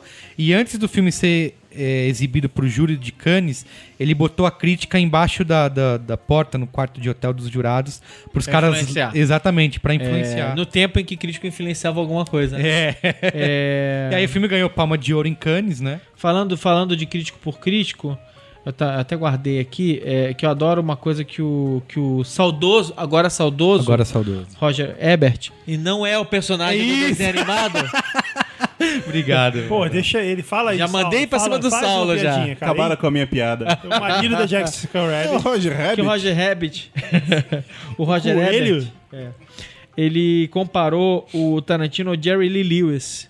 Que não se, se incomodava, assim, pra fazer um. Como é que é? Pra fazer boa música, ele quebrava o instrumento, quebrava tudo. Assim, é, é, é- é uma paixão por cada take, por cada frase que os personagens dizem, por cada pedacinho de música que ele coloca ali. É verdade. E isso transborda nos filmes dele e transborda quando ele fala sobre os filmes dele. É incrível. É, aí o filme ganhou Palma de Ouro né, em Cannes em maio de 94 e não foi mais ninguém viu o filme até setembro, quando o filme estreou no New York Festival. Foi um ano, uma- um, um mês antes do filme estrear nos cinemas. Ou seja, ele criou todo aquele burburinho, ficou se- meses Todo mundo falando sobre o filme Exata- sem poder ver. Exatamente, sem poder ver. Outros tempos. né? Exato, é. Hoje em dia É, já teria vazado é uma verdade, uma- câmera. É. isso, uma, uma versão tosca, né?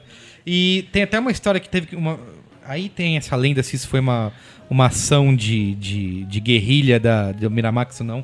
Que nessa exibição no New York Film Festival, na cena da, da injeção no coração lá que a uma turma leva, uma pessoa desmaiou no, dentro do cinema. Aí chamaram um médico e tal. E aí disse que tava o Eric Stoltz e o Tarantino assistindo o filme do, do balcão, assim. E aí o ator, fala, o Eric fala assim: Puta, eu não, quero ser ator pra isso, né? Pra oferecer risco pra vida das pessoas.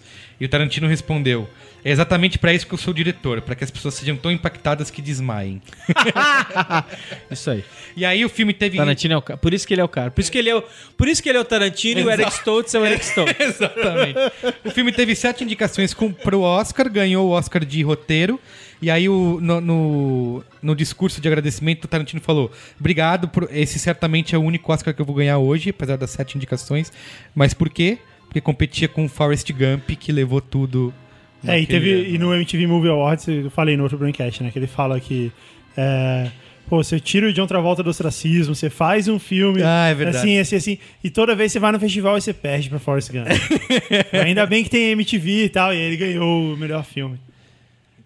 E aí, a gente tem um Drink no Inferno, que tam- é o, a Eu tenho, peraí, eu tenho esse MTV Movie Awards gravado em VHS até hoje. Eu achei Caramba, esses não dias. tá embolorada a fita? Mas o Drink no Não. Inferno não é dirigido por Exatamente. ele. né? É só o o roteiro Drink no dele. Inferno é dirigido pelo Robert Rodrigues, mas tem uma, uma questão legal aqui, porque o, o Tarantino tinha. Naquela época que ele estava escrevendo roteiros e corrigindo diálogos, teve uma empresa de efeitos especiais que contratou ele para escrever um roteiro por 1.500 dólares. E ele, e se ele escrevesse roteiro, a empresa faria os efeitos do primeiro filme dele de graça. O Drink no Inferno não foi o primeiro filme, mas ele usou isso para poder produzir os efeitos especiais do, do Drink no Inferno. E o roteiro é dele, né, também. Com o George Clooney. Uma, uma, uma direção, porque depois do Pulp Fiction ele vira um, um, um meteoro, mas uma O coisa que... meteoro, meteoro cai. Isso, então ele É vira... um foguete. Boa. Bem lembrado. E aí tem uma coisa que eu nunca... Ascensão meteórica. É, pois é. Tem uma coisa que eu nunca entendi, que é no ano seguinte, pós Pulp Fiction, ele É. dirige um episódio do We Are, cara. Sem Eu se- adorava seriado, meu. Mas, Ele porra, dirigiu até CSI depois. Não, Então, esse agora ele dirigiu agora. O Isso. né? episódio de CSI que ele dirigiu é, é tão genial. É, eu nunca como vi. os filmes. Putz, é genial, cara. É óbvio que tem as limitações de ser o CSI, um monte de personagens que exi- existe há muito tempo e tal. Mas é assustador e é. E você fica na ponta da cadeira o tempo inteiro. É, aí a gente teve. Não, não, mas peraí, tem outra coisa Fala, que é legal de fala. falar sobre o Nick do Inferno, que é o seguinte. Assim como aconteceu com o Shyamalan, que a gente falou aqui também no episódio do Kubrick, Shyamalan fez um filme que tinha um final que explodia cabeças. E aí, a partir disso, todo o filme dele era isso que as pessoas queriam. Beleza, qual vai ser o plot twist no final? Como, é que, como ele vai explodir minha cabeça de novo? E óbvio que ele não... É impossível o cara fazer isso tantas vezes. E o legal de um Drink no Inferno é que depois de um filme de explodir cabeças igual Cães de Aluguel e outro igual o Pulp Fiction, teve mais um filme que deixa você, tipo... Puta que pariu, o que que tá acontecendo aqui? Os caras estão viajando de trailer normal, de repente vê um filme de vampiro bizarro. Então isso que é legal, assim, ele, ele ainda é capaz de surpreender de um jeito que você, óbvio, né, que você não esperava. Não. E aí teve o. Ele dirigiu uma- um segmento daquele. É o Grande Hotel, né? Que é o nome? Que eu acho que é o mais legal. o é dele. É o, da- do, do, do- do dedo cortado. Eu acho que o mais legal é do Robert Rodrigues. Eu acho? É. Eu gosto, eu adoro dele. Mas eu acho que. Que na verdade, de novo, é- era, nem era uma história original, né? Ele tava refilmando um conto de alguém, não lembro agora, mas. Mas é fraco no agora. geral, né? Assim, Não, o... o grande até é fraco. É, é. E aí teve em 97 veio o Jack Brown, que é o primeiro filme dele em que o material não era próprio, né? Que ele estava adaptando um livro do Elmore Leonard. Leonard, é. Isso. Isso. E, as- e O a- que, que vocês acham do Jack Brown? Que pra mim, é engraçado que um amigo meu tava conversando com um amigo no outro dia sobre como é o que eu. Eu, eu adoro todos os filmes. Eu gosto de Jack Brown, Eu mas também, de é. todos eles é o que eu menos gosto. Exato. Embora eu adore também, né? É. Vocês- Já que vocês me entendem, né? Sim, Tipo, sim. o nível é tão alto que quando você não, Não, gosta... eu gosto muito do Jack Brown, tipo, acho a participação do, do Samuel Jackson até do Robert De Niro geniais, assim. Só que eu não consigo citar uma cena memorável, sabe?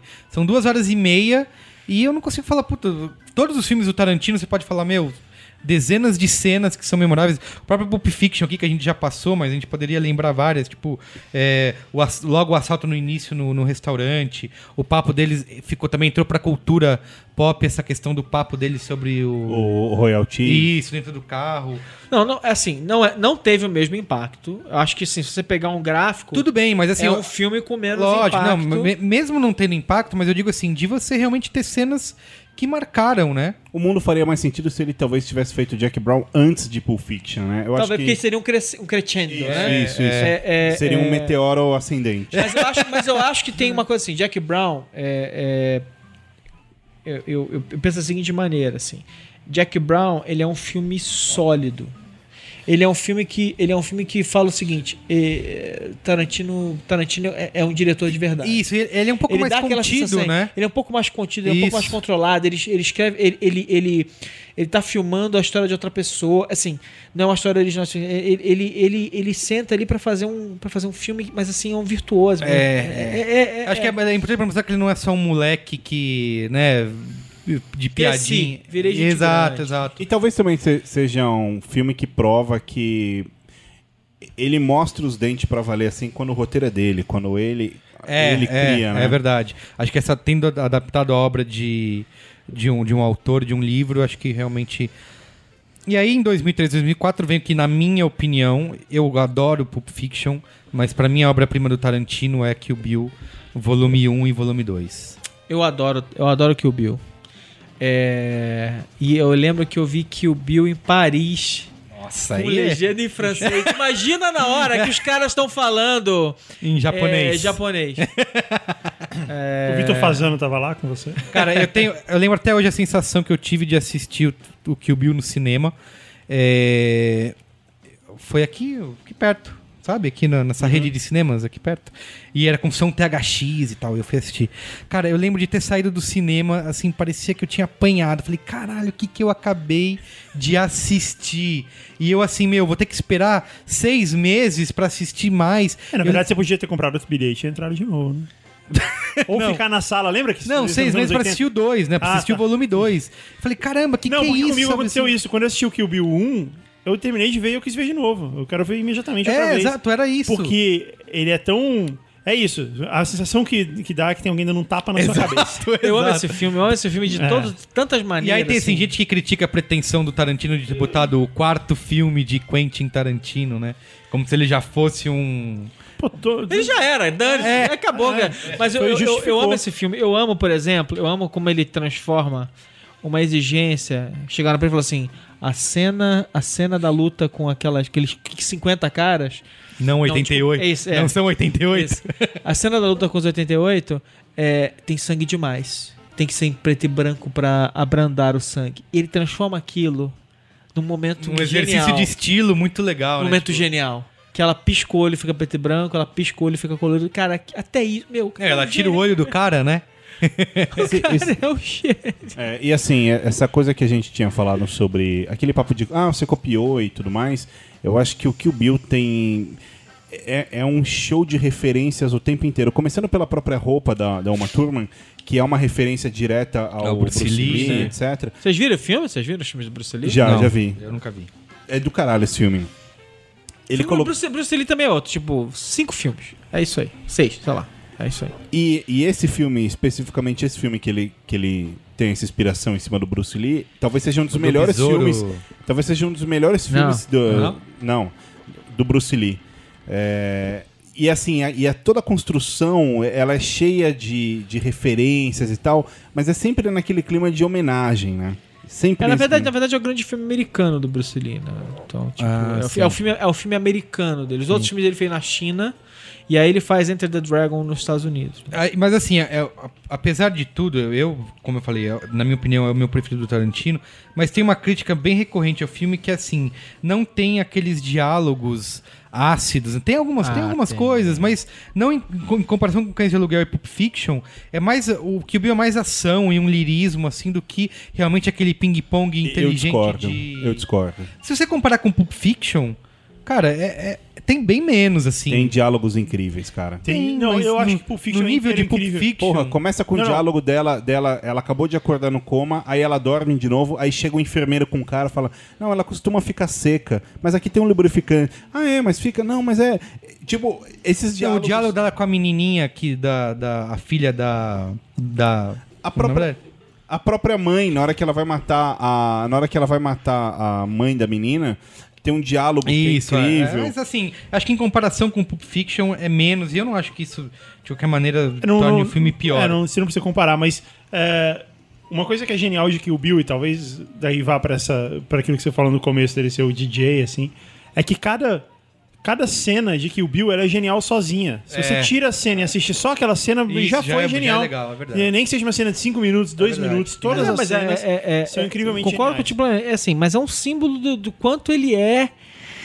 Cada coisa que tá ali dentro Exatamente, tem um que- motivo exato pra Isso. acontecer. E mais cada- uma vez, cada essa, cena é um clipe. essa que, que nem a gente não citou isso no Pulp Fiction, mas o que ele faz muito que é a, a estrutura de narrativa não linear, né? Tipo, que ele começa matando a segunda da lista e não a primeira, porque simplesmente porque a, a, a cena final, a direção de arte, toda aquela cena onde ele mata a Oren Ishii, cara, aquilo ali é genial, tinha que ser o final do filme. Só que ele ele ele, simple- ele inverte a ordem porque simplesmente ele quer e porque fica mais interessante, né? E fica um, um movimento mais, mais legal, assim, de... É, eu. eu E me, me- me corrigindo, eu tô olhando aqui, falando besteira, eu falei que a, a roupa é do Enter the Dragon, a roupa é do Game of Death, que é o filme que ele morreu.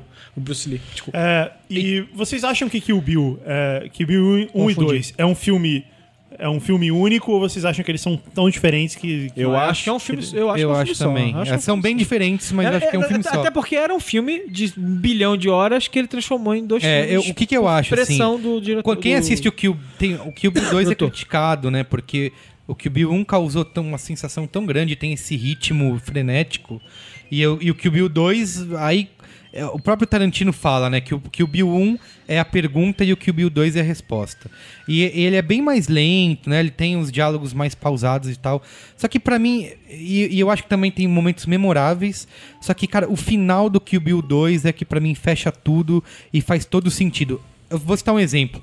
A minha mãe, ela nunca quis assistir filme do Tarantino. Ah, não, é muito violento. Não, não, não. E é mesmo. Eu- É, e é mesmo. Falei, não, mas vamos ver Kill Bill. Não, eu já vi algumas cenas e é horrível. Vamos ver Kill Bill. Ela assistiu Kill Bill 1. Ah, tá bom, legal. Violento, mas divertidinho. Aí assistiu 2. Cara, ela assistiu 2 e pirou. Falou, adorei o filme, é demais. Porque aí, é quando o cara fecha, sabe, essa questão de... Cara, pra mim é uma ode à maternidade, assim, sabe? Aquele diálogo que ela tem com a outra matadora chinesa, que vai matar ela no final, de- logo depois que ela fez o teste de gravidez. E ela fala assim... Eu, em qualquer outro dia, eu seria uma matadora pior do mundo, mas hoje eu tô com medo por causa do meu bebê que eu acabei de descobrir. Cara, e aí, quando ela uh, tinha acabado de, de ficar com a filha, ver a filha assistindo o desenho depois de tanto tempo, ela foi uma guerreira o tempo todo, né? Aí vai lá ver a filha assistindo o desenho e fecha com a frase, né? Tipo, a, a leoa como que é? Enfim, reviu sua cria, alguma coisa assim.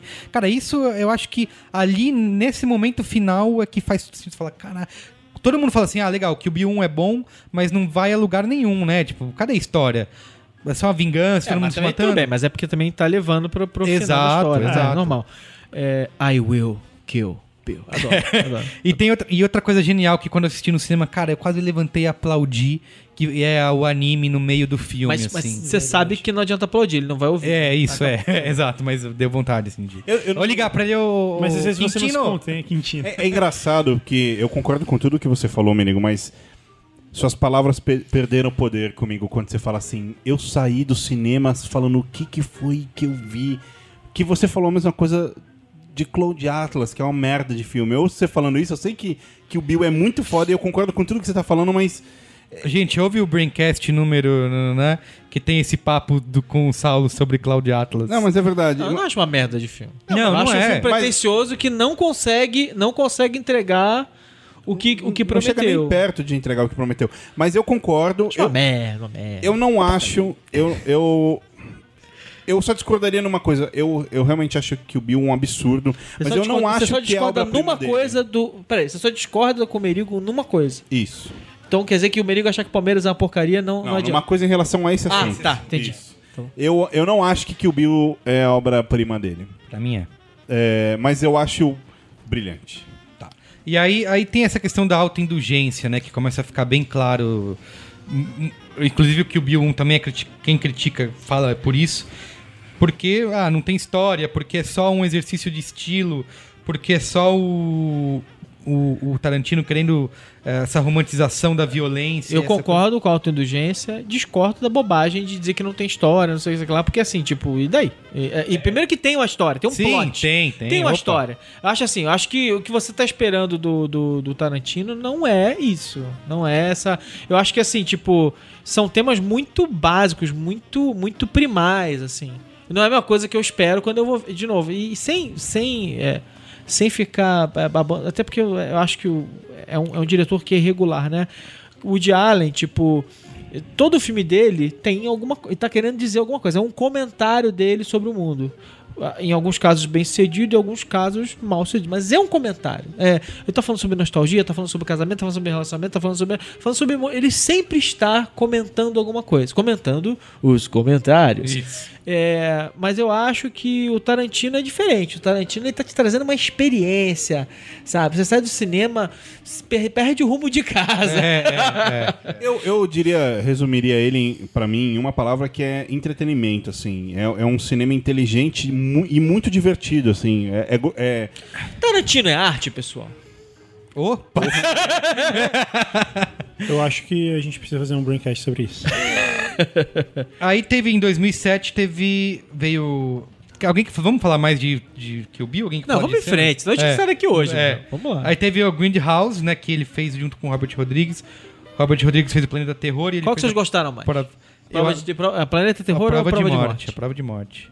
Planeta Terror A cara é- do Saul é de É, no- eu nojo, nojinho. Achei legal, mas sei lá. É que não- assim, não tem, achei o tem uma questão que é ruim, Eu acho que os principalmente dois, no acho que Brasil. os dois filmes são fracos. É, são fracos, mas a bons prova mo- de com- morte com é alguns melhor. momentos legais. Com alguns momentos Concordo. legais. Que era, era, era pra ser junto, né? Porque o Grindhouse é por isso, né? de- É, é um- é. uma sessão dupla. Não, mas era, é, é, originalmente a ideia era assim. Mas aqui no Brasil não, eles, eles colocaram 15 ou 17 minutos a mais numa prova de morte e lançaram os É. filmes separadamente, assim, né? E diz que isso prejudicou bastante, né?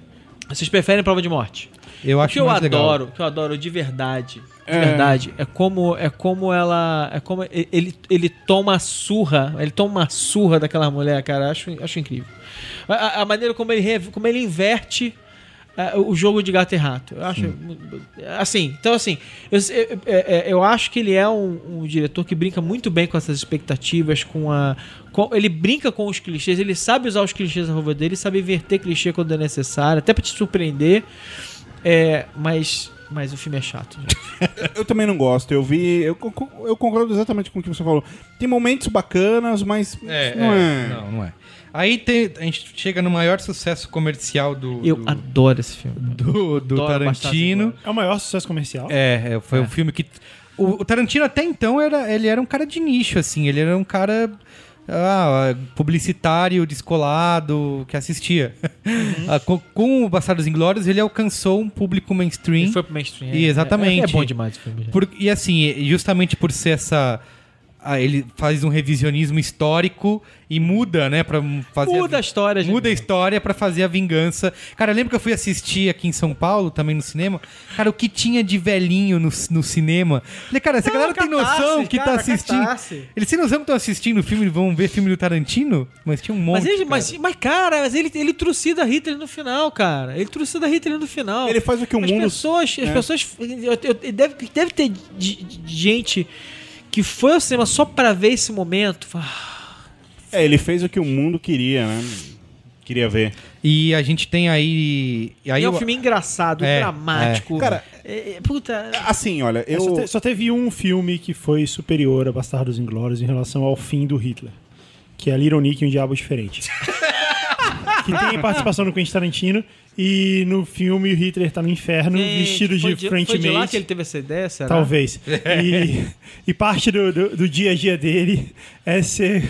É ter um abacaxi enfiado no rabo de, de hora em hora. Olha, eu, pô, gente, eu, eu- desculpa, eu não vi Little Nick. Você não viu Little Nick? Que bom. Por que vocês convidam esse cara pra fazer Eu de acho, eu particularmente acho, eu gosto muito, muito de Bastardos Inglórios. É, eu sei que é um filme muito criticado, assim. Criticado não no sentido de ser ruim, mas de não ser o melhor dele. E eu sempre discordei. Eu realmente acho que o filme é brilhante. E, e esse filme tem algo. Cara, cena inicial E, é- e é isso que eu ia falar. Esse filme tem algo que eu acho brilhante, que é que é ele trabalhando com altos, assim, cara, que é, é uma. Não, o é uma General Landa é o cara Cara, que- é uma experiência. o- Essa primeira cena você fala. Cara, é uma Caralho. tensão, não tem música, não tem nada, é só o cara não, mas é a, falando. prova, é a prova da, da habilidade dele com Exato, diálogo, é, né, exatamente. Favor, né? Eu vou aceitar um copo É um- de leite. É um, é um grande, é um grande diretor que filma como ninguém, juntando com um grande cara que escreve diálogo.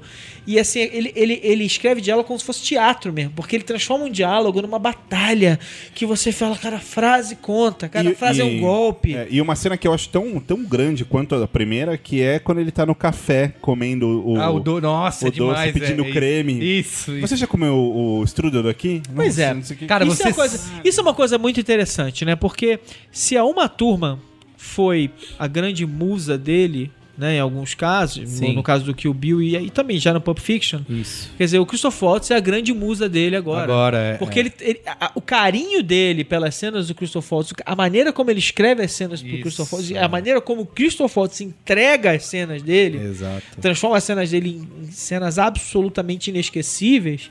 Tem uma história nasceu que ele... aí uma dupla incrível. E aliás, ele. Vamos falar mesmo assim, ele, ele quase que mata Django quando ele mata o Christoph Waltz. Procede a história de que ele foi que o Christopher Waltz foi contratado só porque ele era um cara estrangeiro que falava bem Falava várias línguas. Isso, falava várias línguas, né? Tipo, foi uma escolha. não, acho que não sei, não acho que é Não só por só isso. por causa disso, mas, Mas assim, o Christoph Waltz, diferente de outra. Isso é, essa é uma coisa muito interessante. O Christoph Waltz, ele não.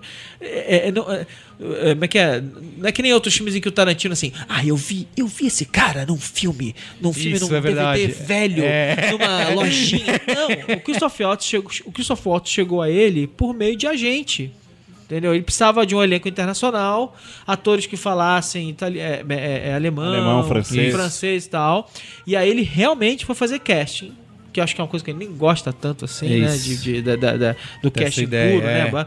E aí ele encontrou o cara e falou: cara, incrível. Tem uma cena que. não- Eu gosto da cena, mas eu acho que ela é um pouco longa. A cena da taverna lá que eles Ah, é estão- incrível. Ah, não, Eu- é eu pouco longa. É genial. É, então, é, assim, eu acho. mas genial. podia ter um cortezinho ali, outro aqui. Sabe por que, que é genial? Principalmente porque assim, ela é longa, longa, longa, ela acaba no segundo. Tudo aquilo, assim, tudo, assim, o que eu acho que é, É, uma é coisa uma inc- boa maneira eu de acho que é uma. Eu acho que é uma coisa incrível dos duelos de arma, né? Arma, é- é- é- armas de fogo são muito mortais, né? Uhum. Quer dizer, uma espada você precisa de um combate para chegar ao fim. Arma de fogo, literalmente, você, você constrói uma cena. Por exemplo, imagina aquele momento em que o personagem está atrás de uma porta, ele vai entrar numa sala que tem um monte de gente. Não interessa, ele pode ficar três horas ali.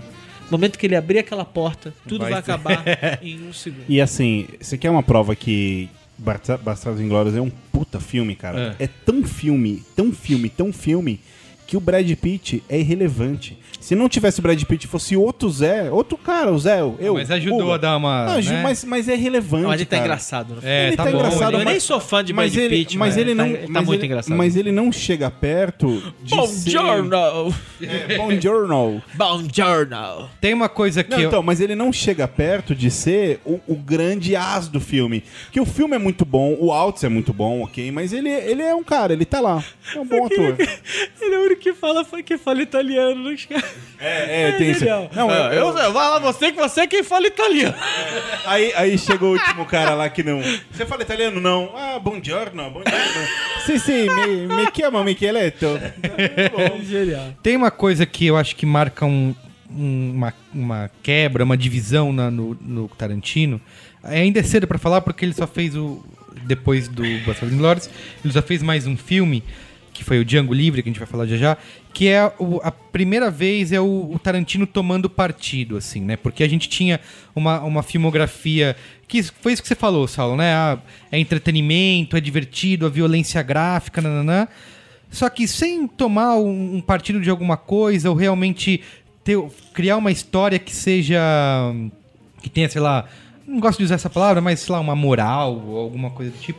E com Bastardos Inglórios ele já começa a se mostrar um, a mostrar um, ama- amadurecimento, assim, né? Porque ele pega, faz esse revisionismo, muda a história e, e- e cria praticamente uma vingança dos judeus, né?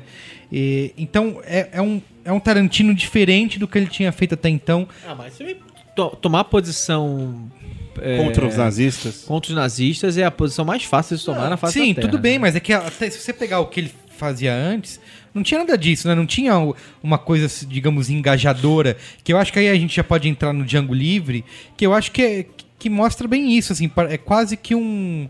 Apesar de... Também o filme é, tem, é super polêmico. Spike tem- Lee não concorda com você. Exatamente, exatamente, exatamente.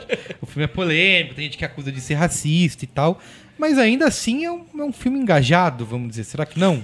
Do o Django, de ser. De, de pegar de novo. Foi a vingança dos judeus nos Bastardos Inglórios e agora a vingança dos negros no Django Livre. Ah, a pergunta é bem boa, viu, Merigo? Eu. ah, É, é boa, é boa, é boa. A pergunta é boa, cara. É pra pensar. Não, mas acho que ele tá. Assim, o o que eu acho assim.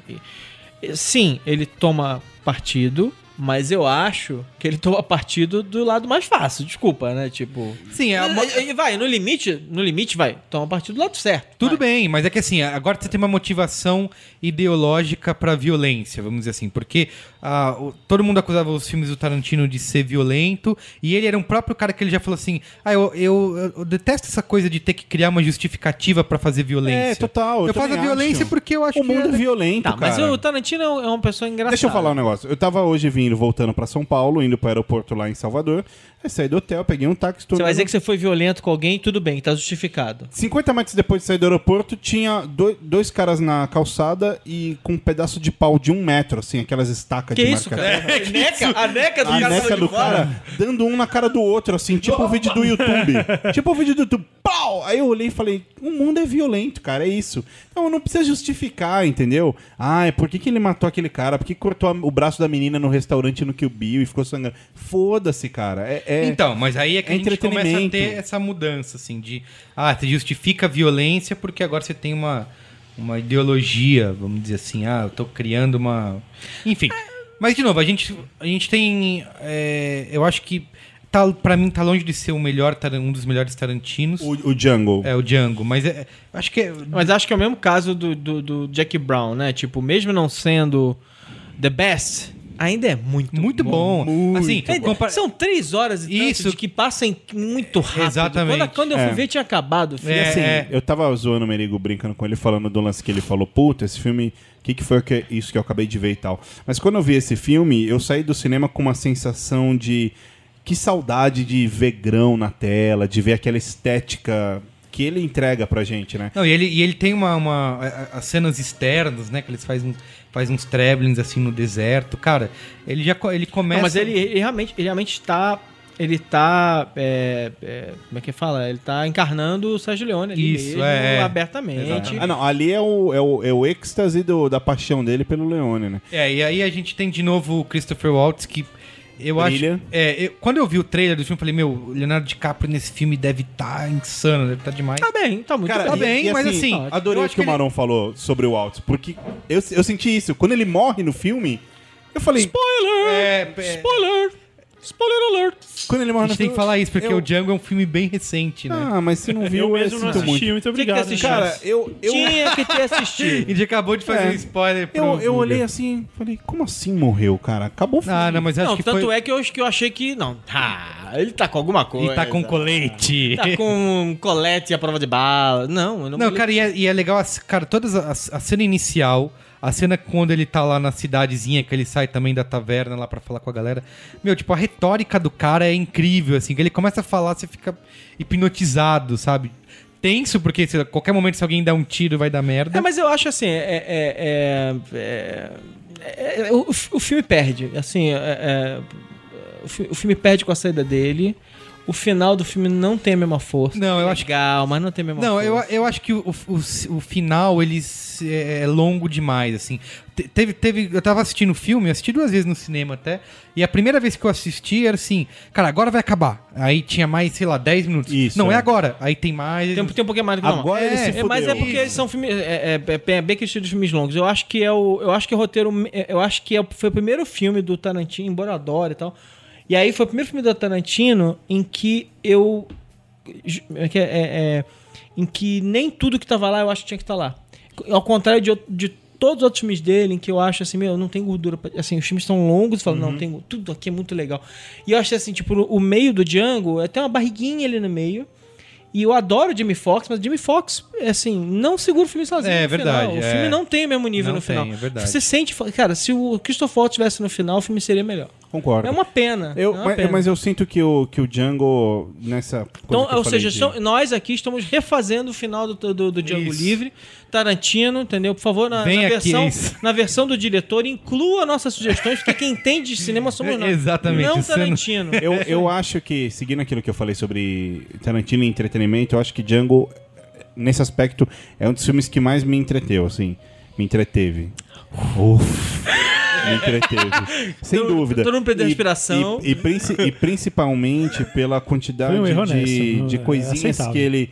De coisas que ele entrega no filme e, e por brincadeira, por curtição. Por exemplo, tem uma cena que o, o Django tá lá e aí a trilha sonora é um black. Você nunca vai esperar um hip hop, um black. Ou, por exemplo, a mulher mascarada. contemporâneas, A né? mulher mascarada, que você vê e fala, meu, que nossa, ela deve ser a fodona, é a chefona final da fase. E não, é só pra te dar uma, sabe, uma cutucadinha de, de curiosidade, assim. Então, o filme o tempo inteiro tem tem essas coisinhas de, de curtição e de entretenimento, de ele se matando. Ma- aliás, o, no- o Merigo citou, né? Que ele estudou, foi pra Hollywood, foi pra Los Angeles, queria ser ator e tal. E ele se, se diverte nisso nos filmes, né? E Django, faz ele, um, ele só faz um sotaque pira. bizarro, mas. É, mas tá lá e tá brincando de ser ator e tá brincando É, de morrer. Ainda bem pro Tarantino que ele não. Ele desistiu de ser ator. Ah, E tudo que eu tenho a dizer sobre Tarantino, ator. É isso. Ainda bem que ele é ele bom desistiu. roteirista, bom diretor. Senão ele estaria morrendo de fome até hoje, ganhando 4 dólares. Cara, e tem, hora, é né? o filme também é divertido pra caramba. Na... Tem gente que reclama, né? Diz que é, que é um humor que tá fora de hora, mas, cara, a cena do, da máscara, do furo nos olhos, eu acho muito legal, meu. Foi muito. E aí, assim. Assim, no fim das contas, é importante sim. É, é, Tarantino é engraçado, né? Ele é engraçado. Se tem uma coisa que permeia todos os filmes Isso, é dele, verdade. são as suas risadas em situações absolutamente inesperadas. Exato, né? Eu não posso rir com isso, né? Cris E você- Dias, Cris Dias me odeia até hoje porque eu contei sem querer, porque eu achei que ele tinha visto o filme, sei lá. A gente ia contando assim, a gente viu os Pulp Fiction e todo mundo ao redor, ele foi o único que não viu a porcaria do filme. E todo mundo contava uma cena, né? Sem- Sim, Ah, lógico. e aquela cena? Naquela época. hein? E aquela cena que o cara põe a arma pra trás e pá, tira a cabeça do outro, não sei o que. Aí ele falou assim: eu fui ver o filme, eu, tinha- eu não ri de nada. Eu tinha, eu sabia tudo o que ia acontecer. no filme. Aí assim, ó, depois do Django, o que a gente tem agora? O, o Tarantino talvez faça. Tem promessas faz tempo de fazer um Kill Bill. Já pensou uma temporada de três? Dexter dirigida pelo É, isso que eu ia falar. Por exemplo, tem uma questão que eu, que eu coloquei aqui pra gente finalizar o programa. É do. Porque o Tarantino, de- na época do Django, aí ele foi entrevistado várias vezes, e ele falou em se aposentar do cinema porque ele não concorda com o caminho digital, né? Com a tecnologia digital. Chupa mundo. É, e ele, ele disse que pre- vai, pre- prefere largar o cinema e transformar as histórias dele em minisséries de seis episódios. Ele disse até a HBO. Falou, ah, prefiro fazer uma minissérie pra HBO do que continuar fazendo filme no, no formato digital. E, e aí várias pessoas falaram, pô, o cara vai se aposentar, né? O cara não vai querer fazer mais nada. Será que ele tá blefando ou realmente ele... eu, eu, eu, Eu, acredito nele. eu acho que faz muito sentido. Se você pensar bem, eu acho que faz muito sentido. Eu acho que faz sentido por um motivo é, interessante, que é o seguinte. Os filmes dele sempre são longos. Os filmes dele não, os filmes dele não cabem no formato clássico de duas horas há muito tempo, não cabem. Ele quer contar mais histórias e a grande mídia para essas histórias mais longas, para personagens persistentes, é o seriado, é a minissérie, é o seriado. É, e ele E fala eu uma... enxergo isso nele com muita clareza. assim, ele, ele- e ele tem vontade de fazer. É- é- é- E, de novo, é uma referência. Ele é um filho da era do seriado. É, ele falou nessa entrevista, eu vi uma entrevista do pro Hollywood Reporter que ele deu, que ele fala assim que o- as histórias dele são elas nunca chegam prontas e filmam e acabou. Falou que enquanto tá filmando, ele tá modificando coisas, ele tá fazendo. É uma coisa que, que é mutante enquanto ele tá produzindo. E pra série, pra ele seria genial, porque É. ele poderia fazer um episódio e, e, e ir adequando, né? E tecnicamente falando, você repara que ele é um cara que se resolve muito bem na película e na. Sem efeito especial, sem. é Agora, será que ele acha que ele vai fazer seriado com filme? Com película? É, pois é. Eu, eu acho que é muito mais uma, uma, uma- um incômodo com os rumos do cinema do que com o rumo do- da, da película. Da tecnologia, né? É, agora, é, que acho que são menores problemas dele, tipo, filmar em, em película. Tudo bem que a Fujifilm tá vi- anunciando que vai, não vai mais produzir filme, É. não sei mais quem tá fechando fábrica e tal, não sei o quê. Eu não sei se isso é um, se, isso é um grande problema pra eles, né? Esses, esses, esses, esses caras, eles, eles filmam pelo prazer de filmar com. de eles fazem com. A gente usa o termo filme, né? Eles fazem com filme pelo prazer de fazer com Steven Spielberg. Ah, É. pode fazer com filme É, tal. é, mas não por uma. E aí, o que, que o Tarantino pode deixar de, de lição pra nós, todos criativos aí? Tipo, é o fã que chegou lá? É o cara que sabe usar referência como ninguém? Ah, eu, eu, eu não acredito nessas coisas assim. Tipo, eu acho que assim, tipo. É, é- ele é um fora de série, cara. Tipo, ele é um fora de série e pronto. Isso tá muito claro. Você dá. Eu, eu sempre falo isso, cara. E. e- e, é, é, é, nada contra. A, produção mediana. A produção mediana é a produção do dia a dia, todo mundo faz o tempo todo. Você Sim. escreve textos medianos e textos legais, você faz filmes bons e filmes, filmes medianos, você faz, sei lá, você faz músicas, você, é, tá- é, é, ele é um fora de série. Você dá, você dá 10 lápis pra 10 pessoas, sabe? Uma pessoa vai escrever alguma coisa que preste com aquele lápis. Então, assim, tipo, ele é fora de série. Eu acho que ele é. É, mas eu acho que tem, tem uma questão aí que, que vale ser valorizada a respeito dele, que é o seguinte: ele podia muito bem ter sido um ator mediano de TV. é, a carreira dele quase se. Quase, Quase foi, foi, pra isso, quase né? foi. Ele podia muito bem ter sido um desses atores de seriado que aparece numa série, Exato. aparece em outro e tal, morreu e paciência. Em um certo momento ele começou a pegar algumas coisas que eram as referências que possivelmente só ele gostava, só ele via um grande valor naquilo ali, no Sérgio Leone, no, no, no Bruce Lee, sei lá, só ele conseguia enxergar alguma coisa de diferente ali. Ou sei lá, no John Travolta, ou no, nos filmes de Kung Fu, e, e- e transformar aquilo numa linguagem dele, sabe? Assim, acho que é uma questão que é fundamental pra gente que trabalha nesse mercado, que é a associação de ideias, né? Assim, a gente poderia ter as mesmas referências e ver as mesmas coisas, só que, cara, você pegar isso e juntar num, numa, numa terceira coisa, ah, é, é outros 500, né? Tipo, Mas, eu acho que nesse caso é o seguinte, aí tem a ver com uma outra coisa que é um princípio básico da criatividade, né? Fale sobre aquilo que você ama, fale sobre é aquilo que você verdade, admira. é verdade. E eu acho que. que Ele faz é, isso desde o início da carreira, né? Eu acho assim, tipo. De novo, 10 pessoas podem falar sobre o que amam e sair um monte de porcaria. Mas assim, se tem uma chance de você sair com alguma coisa incrível, é falando sobre aquilo que realmente é importante pra você, que você ama, que você admira, que é aquilo que é, é a maior chance que você vai ter de encontrar a sua voz, a voz no sentido, a voz criativa, é você falando sobre aquilo que você ama e admira. E eu acho que é, é- é- isso ele faz é, como como poucos, né? Quer dizer, Sim. só como os grandes fazem. Ele, como um criativo, também tem, tem outra coisa que, que eu acho que é, é para poucos, assim, que é, o- é a liberdade criativa, né? Ah, por ele fazer filmes que ele mesmo escreve roteiro e, enfim, ele tem toda, toda essa, esse environment para trabalhar, ele tem uma liberdade muito, muito, muito É, ele grande. conquistou isso, né? Com... Mas ele conquistou isso com sucesso, É, né? Sim, é. sem dúvida. Pergunta se o Shyamalan faz o que ele quiser agora. É, é. Já, já teve uma época que pôde, agora não mais, né? É, tem, outra coisa que é. Pra gente, como eu falei um pouco antes, pra gente que tá na casa dos 30, é, a gente viu isso Eu- acontecer. Eu, eu, eu já saí da Não, você tá com a gente aqui. Obrigado. Tô no 35, 45 Isso aí. Obrigado.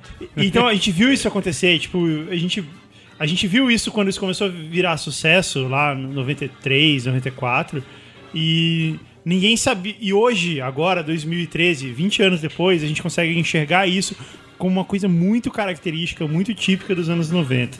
É, E levou esse tempo pra gente conseguir enxergar É, com essa clareza. Quer dizer, em 2003 a gente não, não, não dava pra ver os anos 90 como eles É eram, como a gente verdade, vê hoje. é verdade. Precisa desse distanciamento, né, de 20 anos. Sim. E o Tarantino, ele começou o Cães de Aluguel, ele lançou com 29 anos, né? É, não, e o que eu ia falar assim, é, agora a gente tá fazendo a cara dos anos 10, não sei, acho que é assim que a gente fala, né? Anos 2000. Coisas que estão sendo feitas agora vão ser. É, as coisas que estão sendo feitas agora, as pessoas vão olhar como a gente tá olhando agora pros anos 90. E é legal poder reparar isso, sabe? Talvez acho, acho que essa é a primeira vez que a gente pode reparar isso. Antes disso eu não lembrava. Dos 83 eu não lembro o que aconteceu. Que bonito, Guga. Ó, Bonito. hoje a gente não vai ter seu Abel excepcionalmente, mas vamos ser qual é a boa. Vamos ver qual é a boa? Vamos? Claro que vamos ter qual é a boa. Olha o Merigo me pegando de surpresa aqui, ó. Qual é a boa? Qual- Qual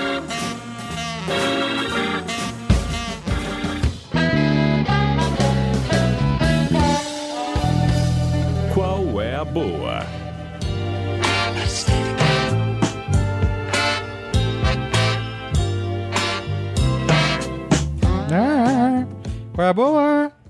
Saulo. Você ia cantar, mano. É, não. Saulo, nós- assim, vamos só explicar para nossa audiência, né? Como essa série de diretores sempre o tempo se estende, a gente tirou o seu Abel, mas na- no próximo tem. Já tenho aqui selecionado bons seus Abéis para falar. Mas tem qual é a boa? Quem quer começar? Eu acho que antes, falando sobre esse papo de série de diretores, a gente pode futuramente aí, escolher um diretor. Tem um que é- não é muito famoso, chamado Roman Polanski. Ah, Você tá. pode. Um Polanski, aquele que teve um lance com criancinha. Diz, enfim. diz, diz. Sei. Tá, qual é a boa? Eu posso começar então, já que ninguém tá falando? Eu tenho três qual é a boa, qual- quais são as boas. Tomb Raider, Merigo. Tomb Raider já é passado. Ó, eu tenho. Comecei a jogar Bioshock Ah, Infinity. eu vou falar desse, tá bom. vai. Você pode falar também, você Não, pode falar manda ver, agora, manda aliás. ver, manda ver. Cara, incrível. Seu fãzaço de, de Bioshock. É. Eu pulei o 2. Você pulou dois. É, não, não O 2 precisa. é mais do mesmo, Isso, né? é, não precisa. 2 é 1.2, né? Exato, exatamente. Podia ser uma expansão. E, cara, o que eu achei incrível no Bioshock é, é, é o mesmo. Né, o, o que o Bioshock 1 é, é basicamente Não, agora. porque só o cara que fez o 1 não fez o 2 e voltou pra esse. Boa. E aí, só que em vez de ser Rapture no fundo do mar, no, na, na, nas- no submer, na cidade submersa, é Columbia, uma cidade nos céus. E, cara, é incrível porque eu lembro de ter começado a jogar. Cara, eu não comecei a jogar porque eu fiquei horas passeando na cidade, olhando pras coisas. A olhando... cidade é linda, A né? cidade é É linda, linda, demais. E linda. você começa desavisado. Porque Uma você... cidade que os prédios estão flutuando um ao redor do outro, eles se conectam por plataformas. É, exato. E você e, é- e se- tem uma estética anos 10, né? Porque se passa em 1912, eu acho, né? 1917. E, e, cara, e antes de começar realmente a jogar, a entrar na história e matar gente, eu fiquei fascinado pela cidade, olhando as coisas, vendo as pessoas falarem, é, vendo, entrando em cada lugar, vendo os cartazes, porque você chega num lugar desavisado, você não sabe o que você tá fazendo ali, você não sabe porque aquela cidade voa, você não sabe porque aquela cidade, as pessoas são daquele jeito, e você vai começar a descobrir as coisas aos poucos. Eu não vou falar nada porque é muito spoiler, qualquer coisa que se fale da história é spoiler, mas é incrível. Ou seja, é mais legal, gente. Não, acredita na gente, a gente não pode contar nada. É, não pode, isso, exatamente. Qualquer Não, mas coisa- eu, eu acho assim, explicar sem, é- sem, contar, sem contar contando, mas o que eu fiquei impressionado é porque assim, é, eu de propósito sabia bem pouco, fora que a cidade era no céu, Isso, eu também. Eu, Eu não sabia nada, eu nem quis saber e nada. de propósito, né? E aí eu fui jogar e eu confesso que no início eu fiquei assim, fiquei fascinado, mas assim era mais do mesmo, né? Era um cenário incrível. E, e- Mas eu acho que é instigante, sabe? É. Puta, o que, que é isso? é porque a premissa é ele vai pra lá atrás de uma menina que foi sequestrada, né? É, você tem que. Você só sabe que É você foi tudo que mandado- você sabe, é tudo que Isso você é. sabe. É assim, traga Você no. tá meio que é- procurando, é- né, tipo- O filme, como- o filme não, o jogo começa assim: traga-nos a garota, quite suas dívidas. É isso que você sabe do jogo. É. Então você vai pra lá pra isso. É. Você nem sabe quais são suas E- dívidas. E, é, você não sabe nada até porque os flashbacks vão acontecendo ao longo do jogo. Mas o que eu acho legal é assim, é que vai demorar e você em algum momento vai ter que, que encontrar a menina, né, de alguma forma. E quando isso acontece é muito É, é, Bom. É, é. é muito bom. O filme- é, não, aí é assim, é o momento. O jogo, o jogo vai assim, ele é mais do mesmo. Quando isso acontece, o jogo entra em. Como é que a gente fala? Como é que eu falaria? Ele entra em um. Ele, ele, ele, ele, ele passa a marcha, ele acelera e vai embora. E aí é incrível. Incrível. É, incrível. Tem, assim, eu tenho uma Você cri- passou da primeira fase já, Merigo? Pelo amor de Deus. O Google agora é essa. Tem, assim, tem uma coisa. Não é crítica, porque o jogo não é isso. O jogo é um jogo de tiro em primeira pessoa. Mas é que assim, eu acho, eu achei a cidade tão fascinante que eu gostaria de viver, de entrar nessa cidade no mundo aberto, sabe? De ser um sandbox, de... porque assim, você vai, você pega as coisas, você não pode interagir com as pessoas, né? E dá vontade, meu, caramba, eu queria que isso fosse um mundo aberto, que eu pudesse fazer o que eu quiser. Não é, obviamente não é essa a essência do jogo, mas eu acho que a história pede talvez, sei lá, um dia que se faça um, um spin-off disso. E, meu, como tem todo mundo falado, o jogo recebeu várias notas 10 aí. É, é obra de arte disfarçada de um jogo de ação, de- definitivamente. Game é arte? De novo. Aí eu tenho outro, meus dois outros aboas. Eu fui no. O Saulo sabe muito mais do que eu do que isso, ele já me falou várias vezes, mas eu não sou um fã. Futebol. Não, futebol você não sabe nada. E eu acho que você deveria ir, aliás. Eu fui no musical do, do Milton Nascimento, Nada Será Como Antes, no Teatro Gel, aqui na, em Pinheiros, aqui em São Paulo. Tava no Rio de Janeiro, veio pra cá. Milton Nascimento, sério? É. Ok. Ixi, olha lá, o Saulo vai te... Olha a cara do Você Saulo. curte Milton Nascimento, Sal? Eu gosto de música brasileira. Assim, eu gosto de música brasileira, é uma frase complicada. Mas eu, eu admiro muitos ah, compositores e o Milton Nascimento é Deixa, escroto. deixa, mas deixa Não, não, eu ele também. é escrotamente genial. Deixa eu Principalmente a fase do Clube da Esquina é, é É, Eu, eu, eu adorava o Milton Nascimento quando eu era bem moleque, porque meu irmão adorava. Eu não sou, deixa eu falar, não sou fã de Milton Nascimento. Eu também acho. Nunca, nunca ouvi, nunca gostei, mas ir nesse musical é a melhor maneira de descobrir que você gosta de Milton Nascimento. Porque, assim, são. Acho que é um grupo de 15 pessoas de multitalentosas, assim, que elas cantam, tocam, dançam. Coração você, Gigante, você entra, tem também. nos bares da vida. É, cê- é, tem um, é um único cenário, você fala, puta, não muda o cenário.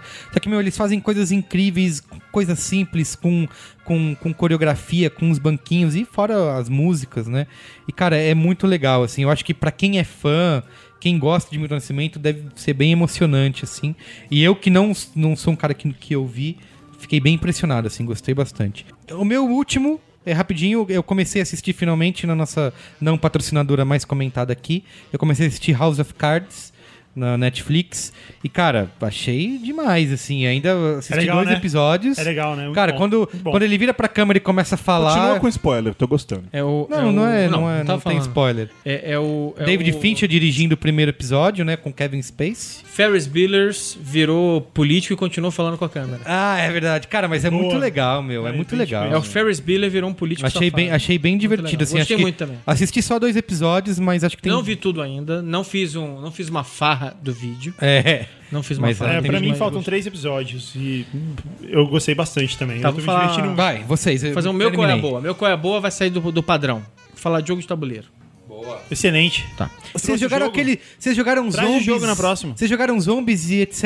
E eu não fui convidado, é isso. Posso fazer o quê? Vocês não. Quando eu fui lá, a gente não jogou, teve que jogar. Teve que jogar Cranium. Cranium, é.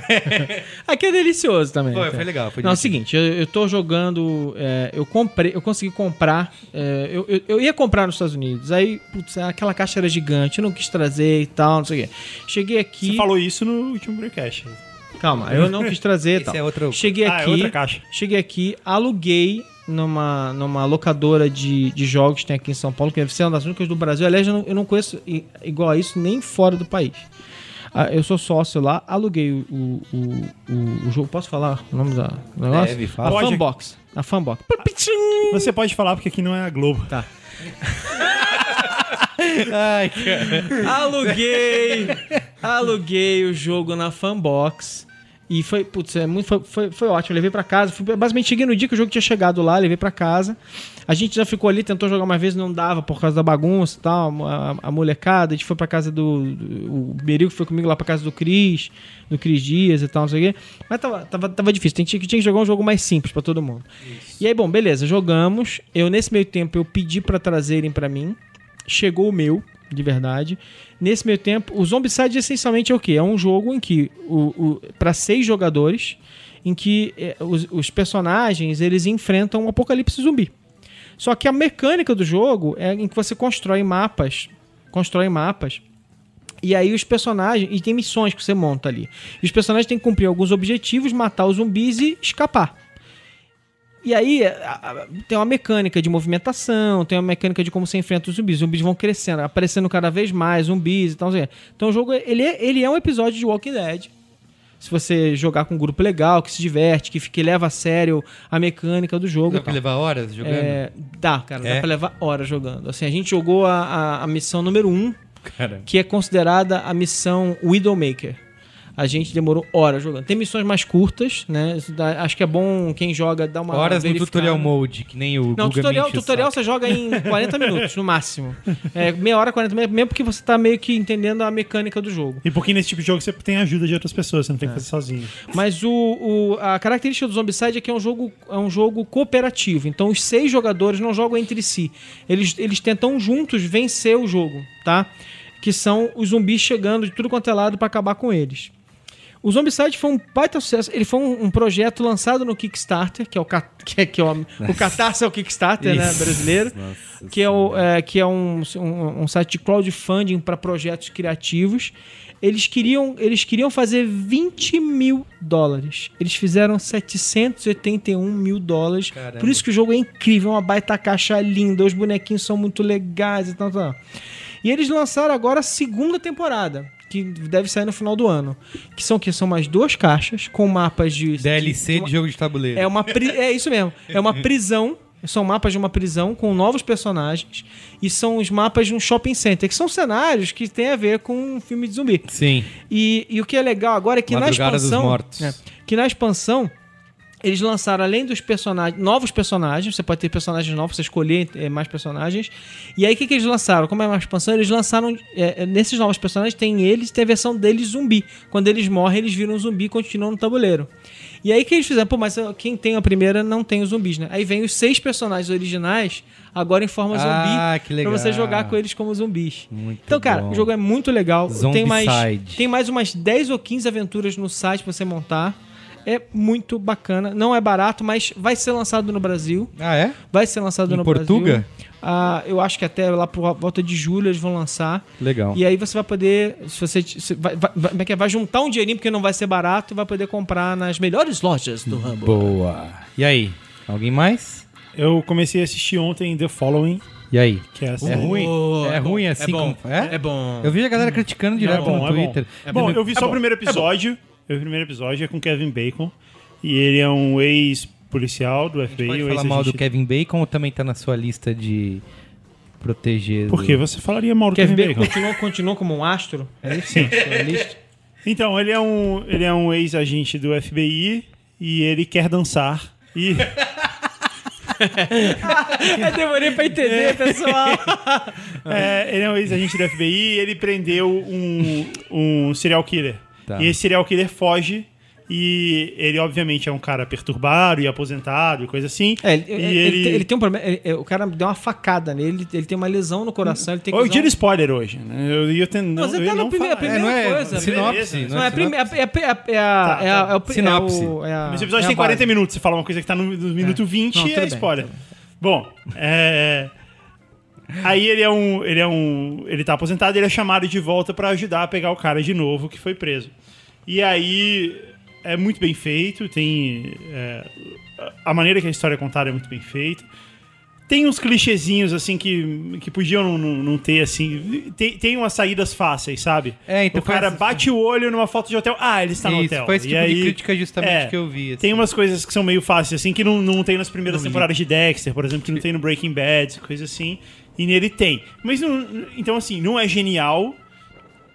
Mas é muito divertido, é muito bem escrito. É, é ação o tempo inteiro. Tipo, É da logo no. TNT, né? Não, não, mas é o seguinte, ó. É, é o seguinte, ele tá com medo de fazer spoiler, então pronto, pode estar na minha conta. O, a- não é spoiler, é a o premissa da série. A é. premissa da série, mais importante, a premissa da série é o seguinte: o, o vilão da história. Ele criou uma espécie de culto em torno dele. Então É. ele não precisa tá- ele não precisa sair da prisão pra matar as pessoas. Ah, As- ele, ele formou uma rede social de assassinos em série. E aí você não tem como saber de onde virá o próximo Ah. ataque. Bom, é muito é, legal. Então você que ouviu isso pode começar direto o episódio 2, porque o episódio acabou de ser contado inteiro pra você. É a sinopse. É. Tipo, faz uma sinopse Não, de mas Game assim, of Thrones. Não, É meu ponto, não, meu ponto é o seguinte: eu tô vendendo a série pra você.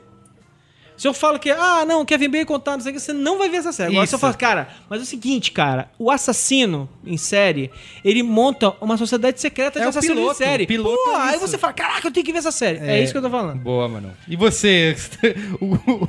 Agora, agora galera, vocês podem entender o seguinte: o, o, o, o Guga, ele protegeu vocês. Eu fui mal. Eu contei o spoiler. O Guga sabe o que ia acontecer. ele só não contou porque ele é um cara legal. Eu, mal, eu sou mal. Tá. É isso aí. o Saulo que voltou de Salvador tá morrendo aqui. Fala aí, Saulo. Fala um qual é a boa. Trenzinho da sacanagem. Conta aí. Minha boa, basicamente, é o show de bola que o Linense deu ontem no, no campeonato. Foi uma coisa linda. Aliás, o Palmeiras, parabéns, Palmeiras. É, cinco rodadas. E mais uma vez a gente quase faz um breakcast sem falar de futebol. Cinco rodadas dando, dando surra, classificado na Libertadores como líder e vai Palmeiras, cara. Liga meu microfone É, é isso, Ô, Saulo, seu time ganhou. do- mute, pronto. Só eu falo nessa porra agora. Música alta. É isso aí, bem-vindo ao Braincast. Esse é um patrocínio do Palmeiras, Sociedade Esportiva Palmeiras, o maior time do Brasil.